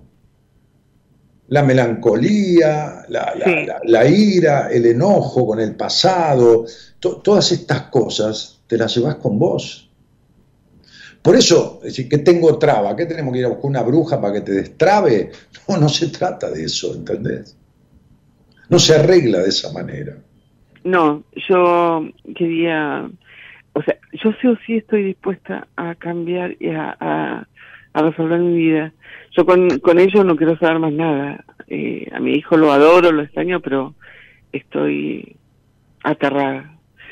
Eh, fue muy fuerte lo que me pasó, porque éramos muy unidos y esto fue de golpe, en menos de un mes. Eh, cambió El, todo. el baterista de Callejeros era muy unido con la mujer, sin embargo un día la prendió fuego. Y todos Sí. los tipos que mataron minas, y las minas que mataron tipos, porque hay mujeres psicópatas también, este, este, estaban de repente muy unidos. Y de repente la cagaron a trompada y de repente un día la mataron. No, no, por eso yo lo saqué directamente con la No, policía. No, no es que lo sacás directamente ni no lo sacás. Es que, es que hay uniones que uno considera que son uniones y, y no son, y son falsas uniones porque el otro, el otro, tiene adentro un montón de cosas que un día se le despiertan, ¿entendés? Mm. Sí, encima él había tenido una infancia horrible. Que bueno, este, yo hice todo lo posible para que él sanara, pero como siempre le dije, Yo te voy a explicar una cosa, una madre infeliz no puede arreglar la vida de nadie. ¿Está claro, mi amor? Y yo lo que quiero es, eh, yo desde, desde el 2019 que estoy escribiéndote vos no te mail, escuchó nadie, a vos no te gust- no podés escuchar porque vos seguís con lo que vos querés. ¿Entendés esto? Sos fatídica. Mientras no resuelvas estas cosas de tu historia, no hay querer nada, porque nada va a suceder como vos querés. Yo no soy un Bien. tipo agorero ni pesimista, te estoy diciendo. A ver, tenés 62 años, te lo voy a decir de otra manera, tenés una vida de mierda y no va a cambiar ni transformarse si vos no haces algo para desalojar lo que produjo esa vida de mierda. Entonces lo que vos quieras no importa, no va a suceder. Así como así mágicamente. no, pero mi esperanza es poder tener una entrevista privada contigo. No, tu esperanza puede ser que hagas un proceso en donde resuelvas esto, porque una entrevista privada conmigo lo único que va a hacer es poner blanco sobre negro, explicarte más precisamente, profundizar en ciertas cosas que vos crees que estuvieron bien o más o menos y que estuvieron muy mal, y darte los detalles para que termines de entender, pero luego arreglarlo necesita de un proceso. Porque darse cuenta enteramente de esto que te cuesta tanto y que te estoy explicando, una vez dado cuenta cuál es el conflicto, después hay que arreglarlo. La entrevista conmigo va a ser un inicio, pero después necesita de un proceso, conmigo, con quien sea. Porque esto sola es imposible que lo arregles. Por eso, necesito una terapia.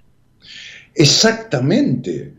Para, por eso para no morirte así, para no morirte así, y para de una vez por todas poder soltar y tener, si con algo naciste, es con capacidad de autonomía, pero no económica que la tenés.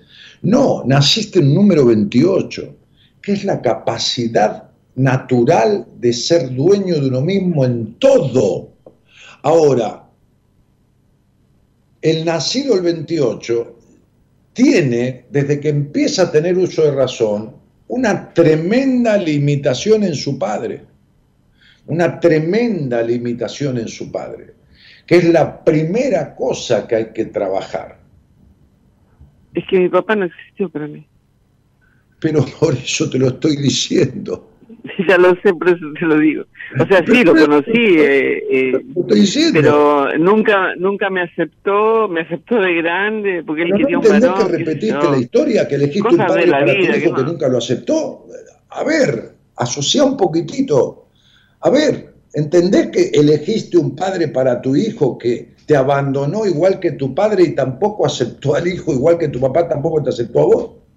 Sí, eso lo he analizado y me he dado cuenta. Lo que pasa es que no, no sé cómo, cómo resolverlo. Pero ¿cómo te diste cuenta? Si cuando nació tu hijo el tipo te dio el nombre porque vos querías ser madre, y una vez que fuiste madre y le dio el nombre a tu hijo, no lo dejaste, seguiste con él. No quería el hijo, igual que hizo tu padre, y seguiste 10 años más o 20 años más. Entonces, ¿de qué te diste cuenta? ¿Qué analizaste? Porque soy muy tarada. No sé qué decir. Entonces no te diste cuenta de nada. Me, daba lástima, me daba lástima echarlo a echarlo porque esta era mi casa y, y bueno, este, hasta que, bueno, se dieron las cosas y ya el, último tiempo era insoportable todo. No, mi vida, no, no, no lo echabas porque vos necesitas repetir el abandono. Te lo voy a explicar, se llama así. Como el mandato que tenés es el abandono, serás abandonada y no serás tenida en cuenta, entonces es así. A ver, papá, ¿qué haces? ¿Cómo te va? No importa si está muerto o vivo, no importa, es una manera de decir. Escúchame, papá, quédate tranquilo, ¿eh? que cuando yo sea grande y pueda elegir lo que quiera, como el mandato de tu conducta fue el abandono, yo voy a quedarme con quien me abandone igual que vos. Voy a seguir tus instrucciones, tus acciones y tus deseos. Cuando nadie me abandone, me voy a abandonar sola eligiendo a quien me abandone. ¿Está claro? Esto se llama repetir el mandato. ¿Está claro? Es como la mujer que fue criada, eh, en la, por ejemplo, en el prejuicio sexual. ¿no? Entonces tiene 40 años. Y los conflictos con el sexo lo tiene de chica, porque la madre decía que eso es una puta de mierda, o esto, lo otro, lo que fuera, ¿no? Bien. Entonces, cuando tiene 40 años, elige un tipo para ir a tener sexo, pero tiene sexo con las mismas limitaciones y los mismos prejuicios con los que fue criada. Entonces uno tiene que decir, pero pará, ya tenés 40 años. No, sería mamá. Cuando nadie pueda mandarme en mi vida, me pueda mandar yo sola, yo voy a seguir obedeciendo tus mandatos y voy a seguir teniendo sexo con los mismos prejuicios y la misma castración que vos me criaste. Es lo mismo, es exactamente lo mismo. ¿Entendés? Sí. Esto se llama llevar el mandato a cuestas. Llevar el mandato a cuestas.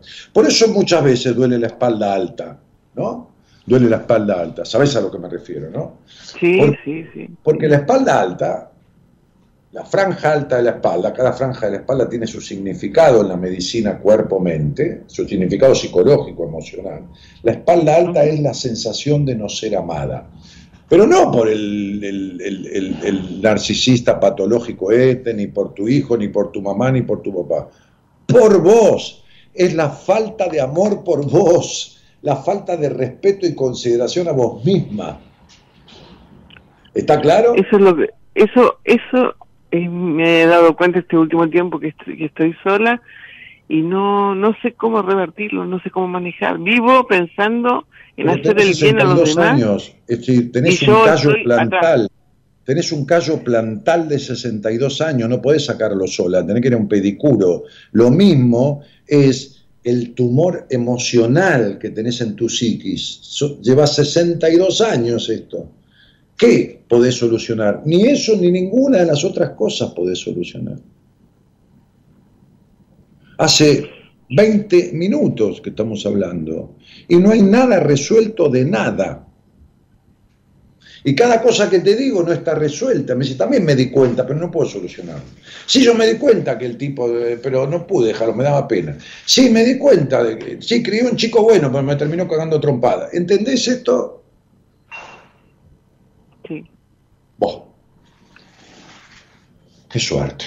Me diste un laburo bárbaro, pero por lo menos te hice entender. Ahora, el otro, el otro paso es comprender. Porque una cosa es entender desde la cabeza y otra cosa es que baje a la psiquis, al subconsciente, para transformar lo que está ahí enclavado. Por ahora entendiste.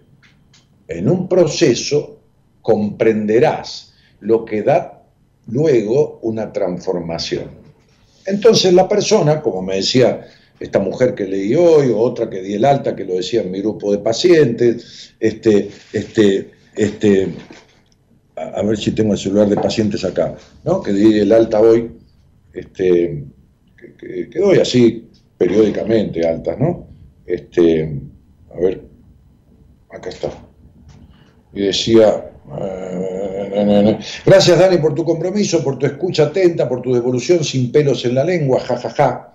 Un proceso de todo corazón, principalmente por haberme ayudado a ganar esta libertad que tenía tan guardada bajo llave. Me quiero, me acepto y me animo. ¿Qué más puedo pedir? Beso grande a todas, que son las mujeres del, del grupo de pacientes, y disfruten de cada paso.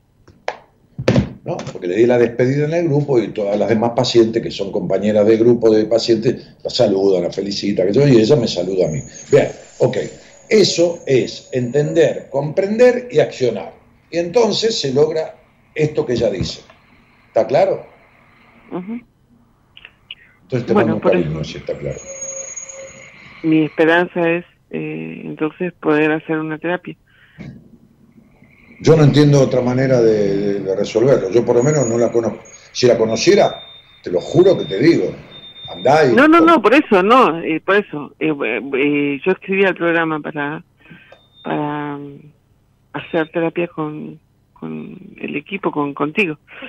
Mira, yo te voy a ver en una entrevista, voy a profundizar multiplicado por tres todo esto que hemos hablado, en los detalles que yo necesito saber para puntualizar, ¿no? Es decir, ponerle que yo lo llame mi mecánico y le diga, che, vos sabés que el coche tironea un poco, este, y cuando le pongo eh, la reversa, la marcha atrás, este, eh, simbra un poco la caja. Entonces me dice, mira, esto puede ser que, que, tal cosa o que la otra, pero bueno, tráeme el auto que vamos a ver precisamente qué pasa y vamos a ver cómo lo resolvemos. Entonces lo llevo, ahí toma con precisión, no lo que yo le dije, sino lo que pasa en realidad, profundiza sobre el tema y se queda con el auto un día, dos días, tres días, cuatro días, para hacer un proceso de reparación. Bueno, lo mismo es esto. Ahora yo me aproximé en grandes titulares a lo que te pasa. Después tengo que bajar todo eso en detalle y después estimar con quién lo vas a arreglar. Puede ser conmigo, puede ser. A lo mejor no, a lo mejor es mejor otra persona que yo, pero ya te lo diré. No, eh, quiero, quiero hacerlo con, vos, por, favor. yo no te voy a estafar. Yo hago cualquier cosa con mi vida. Lo único que no hago es estafar a nadie. Entonces yo te voy a ver. Si puedes ser una paciente para mí, yo mismo te voy a decir, vamos juntos, y si hay alguien que puede ser mejor que yo o alguien para interactuar en un principio y después venir a mí, lo vamos a alternar. Si yo soy el responsable de arreglarlo, no voy a hacer lo que vos querés, voy a hacer lo que a vos te sirva. No me pidas que te estafe también yo. Bueno. Entonces, que vos quieras hacerlo conmigo, no va a ser que me obligues a mí a hacer lo que yo... Y mi No, no. Bueno. No, lo- el tema es que te vengo Yo te escuchando hace agradezco rato la y confianza, pero te lo agradezco de corazón y a cada paciente mía. he intentado hacer terapia por otro lado y Sí, sí, no, nunca me dice no, nada. Olvídate, olvídate. Olvídate que eh, nunca en todas tus charlas de terapia, jamás te explicaron en las horas que tuviste lo que yo te expliqué en estos 20, 25 minutos. Jamás. No, no, no. bueno, No, listo. Entonces, viste. Pero no cuando te confío, vea, no creo. Todo esto que te expliqué, que vamos a puntualizarlo y pormenorizarlo, me va a dar la pauta a mí de con quién de este equipo, y si es conmigo, va a ser conmigo, queda tranquila. Vamos a arreglar Ah. esto en un tiempo lógico, sin vueltas y pragmáticamente. ¿Está claro? Bueno, eh, un Vamos a hacer lo que sea mejor para vos, porque esa es la tarea de un profesional. Si no, ¿para qué Te lo agradezco. todo? Ah, bueno, vos querés conmigo, bueno, dale, dale, vamos. No, vamos un carajo. Hay que arreglar lo tuyo, no lo mío. Entonces hay que hacer lo mejor para vos, que es lo que no hizo nadie. Fundamentalmente vos nunca hiciste lo mejor para vos. Te lo agradezco infinitamente porque la verdad estoy desesperada. Porque no quiero seguir. Sí, viviendo estás hecha mierda, yo estoy viendo la, la etapa. Vos está, mirá, en esta etapa vos tendrías, ha- hacer de cuenta esto, vos tendrías que vivir en Jujuy y vivís en Tierra del Fuego, para que te des cuenta un poco de cómo está el quilombo en tu vida. ¿Entendés? Sí, sí, sí, sí, ya lo sé. Te mando un cariño. Bueno, un millón de gracias. Chao, pichona. Gracias a vos.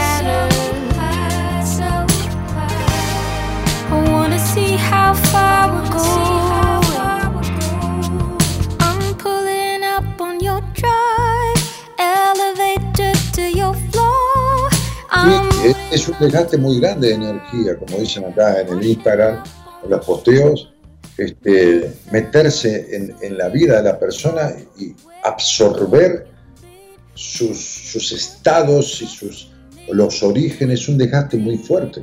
Por eso yo doy pocas entrevistas por semana y por eso hago dos veces el programa y por eso cada vez tengo menos pacientes. Porque cada vez tengo más años, chicos. No es lo mismo. Cuando yo tenía 40, 45, hoy tengo 67. Por supuesto que me siento bien, me desperté, me fui hice 60 kilómetros, entré de vuelta al consultorio, al consultorio, al laboratorio, me quedé con el, el laboratorio charlando, este, esto, después vine, tuve una reunión con Marita de una hora y media, este, este, sobre el tema de trabajo, de esto, del libro, de la cantidad de libros que se han vendido, de, del, tema para entregarlos, de, de acá, que allá, y después me fui a atender y después tuve consultorio hasta las 10 de la noche, ahora estoy haciendo el programa. Eh, demasiado bien tengo mi energía, pero ustedes se dieron cuenta, Eh, se dieron cuenta lo que es vivir en el pasado y aferrarse al pasado, se dieron cuenta de lo que yo hablé, ve cómo la vida trae el ejemplo, la piba de 22 años que no puede salirse del, del abandono, del maltrato, de la culpa sexual, de la culpa por el, la piba de 22, 23 años. No, bien, fenómeno, que hizo terapia, esta otra mujer de sesenta y pico de años que parece no que nunca hubiera hecho terapia, parece que nunca, que hubiera estado durmiendo 62 años.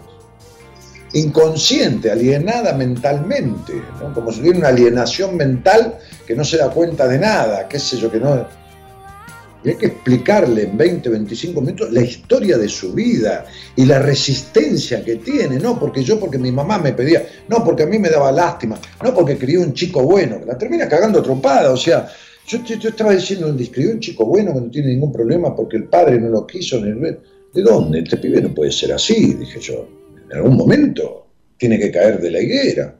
Entonces, eh, ¿Cómo? Lógicamente que es un gasto de energía. Lógicamente que en 25 o 30 minutos yo estoy descubriéndole, es decir, quitando todo lo que le cubre, la historia de su vida que ella tapa, y tapa y encima esta necesidad de ser, no, yo me di cuenta, eso, no, yo, yo me di cuenta, no, yo me di cuenta. Esta cosa de, soy perfecta. ¿Qué va a ser perfecta? Soy perfecta para mi papá, soy perfecta para... No es perfecta de nada, ni pudo con nada.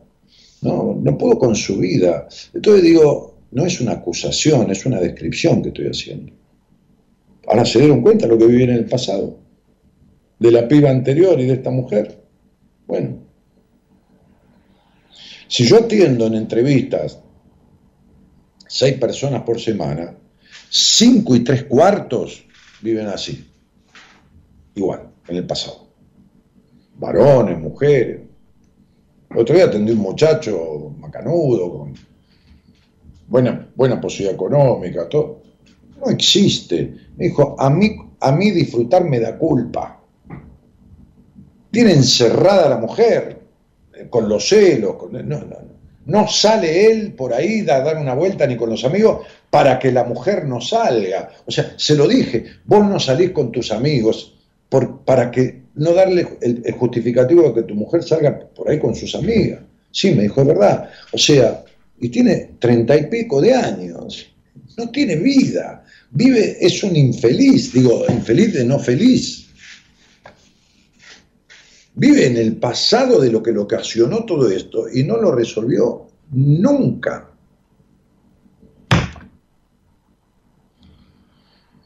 No es mujeres, es mujeres, varones, travestis, qué sé yo, autopercibido, lo que se les cante la gana a cada uno de ustedes. Vanes dice que genio, mi admiración por vos, maestro maestro. Lo dejó agotado, dice, sí, sí. A mí me cansó escucharla a la otra mujer, todo es un proceso, sí. Negación pura, claro, son mecanismos de negación, sí. Y bueno, porque ¿qué, vas a hacer? Es tremendo, es, tremendo. La cabeza, chicos, ahí tienen la muestra, ¿viste? Los números son exactos y mi, sistema numerológico es, tiene una precisión que a mí me asombra, que a mí me asombra.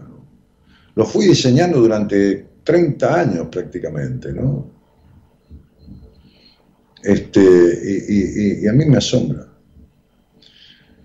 Eh, yo tengo ese mismo problema, no puedo salir del pasado y hoy en día se me complica mucho. Saludos. Hoy en día no, Mica, al churrut toda la vida se te complicó. que hoy en día? Cada vez va a ser peor. Este, Dani, querido, ya me quedan poquitas páginas para terminar tu último libro. Me encantó lo que hasta ahora leí. Abrazo para vos y los oyentes. Gracias, Tomás Centurión. Gracias por leerme y me agrada que te encante.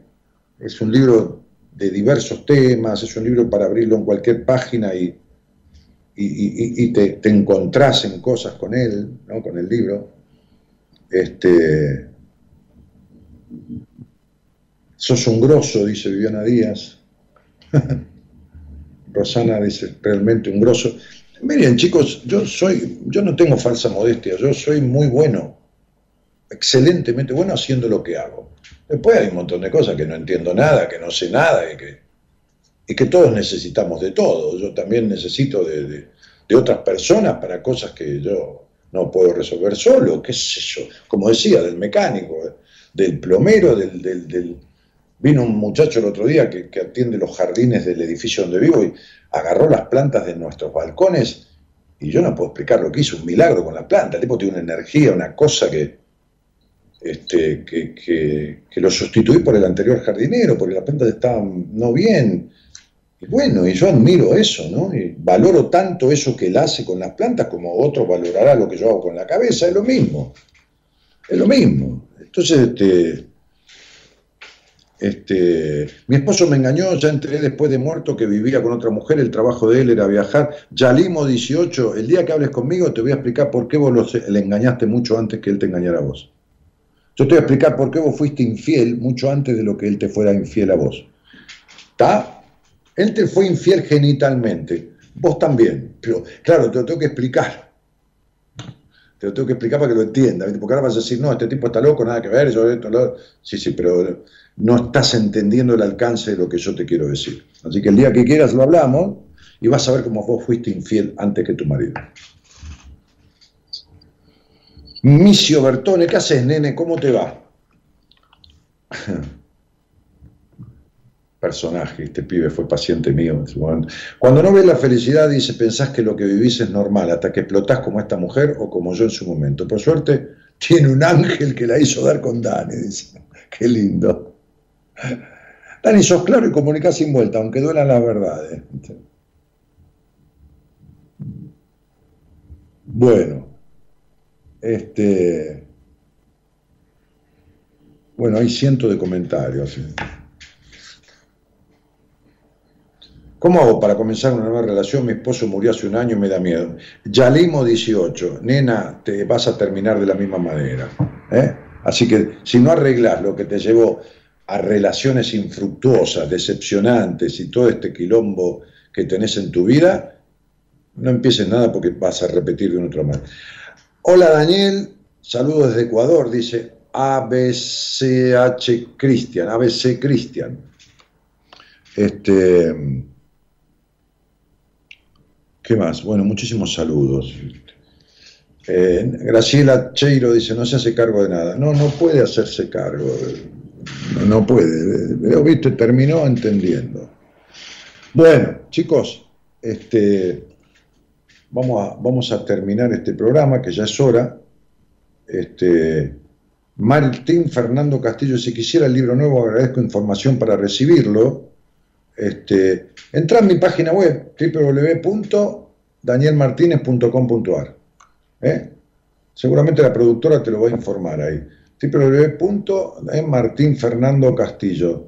Este, danielmartinez.com.ar. Ahí tenés todos mis libros. Bueno, nos vamos. Nos vamos, Gerardo. Ponete un tema ese de los que nos permite poner Facebook.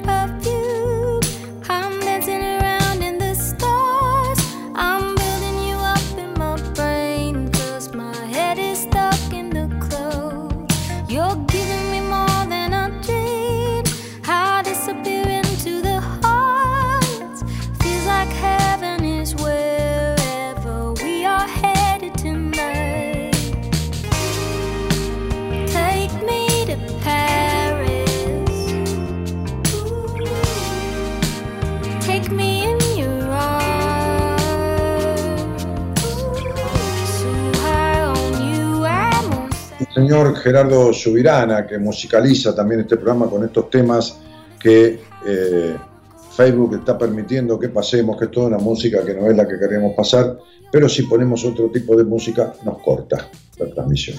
Así que es lo que hay y lo que hay es lo mejor. Este, en, la, en la producción nuestra queridísima Norita Ponte, eh, con su hermana, Eloísa Ponte, que están, eh, la, hermana gemela que tiene ahí, Norita, que la acompaña a veces en todo esto. Mi nombre es Daniel Jorge Martínez. Este, mañana viene, sí, me agotó, dice mi productora, sí, sí. Un caso terrible. Vos, vos, vos, vos en vez de ser mi productora, parecés mi enemiga, ¿viste? Me ponés cada cosa al aire que me, me sacás la poca energía que tengo, hermana. Este, hoy hasta en el análisis de sangre que hice, eh, me, hice medir la testosterona, a ver cómo estoy, ¿viste? De, la hormona masculina, porque ya me estoy desenergizando. Eh, mañana está el licenciado en psicología de la Universidad de Buenos Aires, Enrique Audine, ¿eh?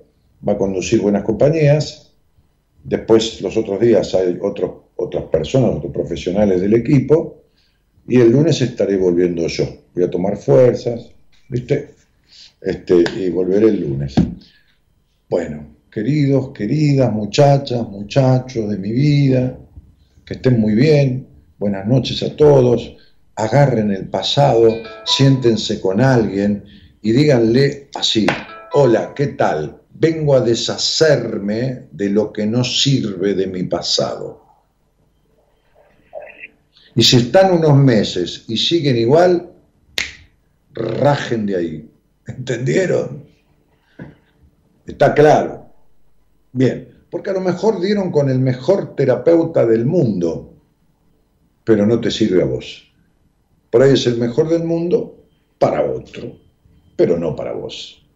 Entonces, andate si a los meses de empezar seguís igual o peor.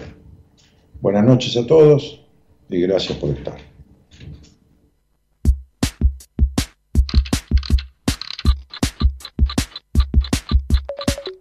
Que el tiempo y el olvido son hermanos gemelos, que el tiempo es oro y yo no pienso derrochar dinero. Por eso antes de dormirme hoy quiero afirmar que este fue un día más y no un día menos. El tiempo solo sana lo que ya no importa. Parece como un Dios que los pecados no perdona. No lo puedo hacer obedecer, apurar ni detener. Solo quiero poder aprovecharme de él y usarlo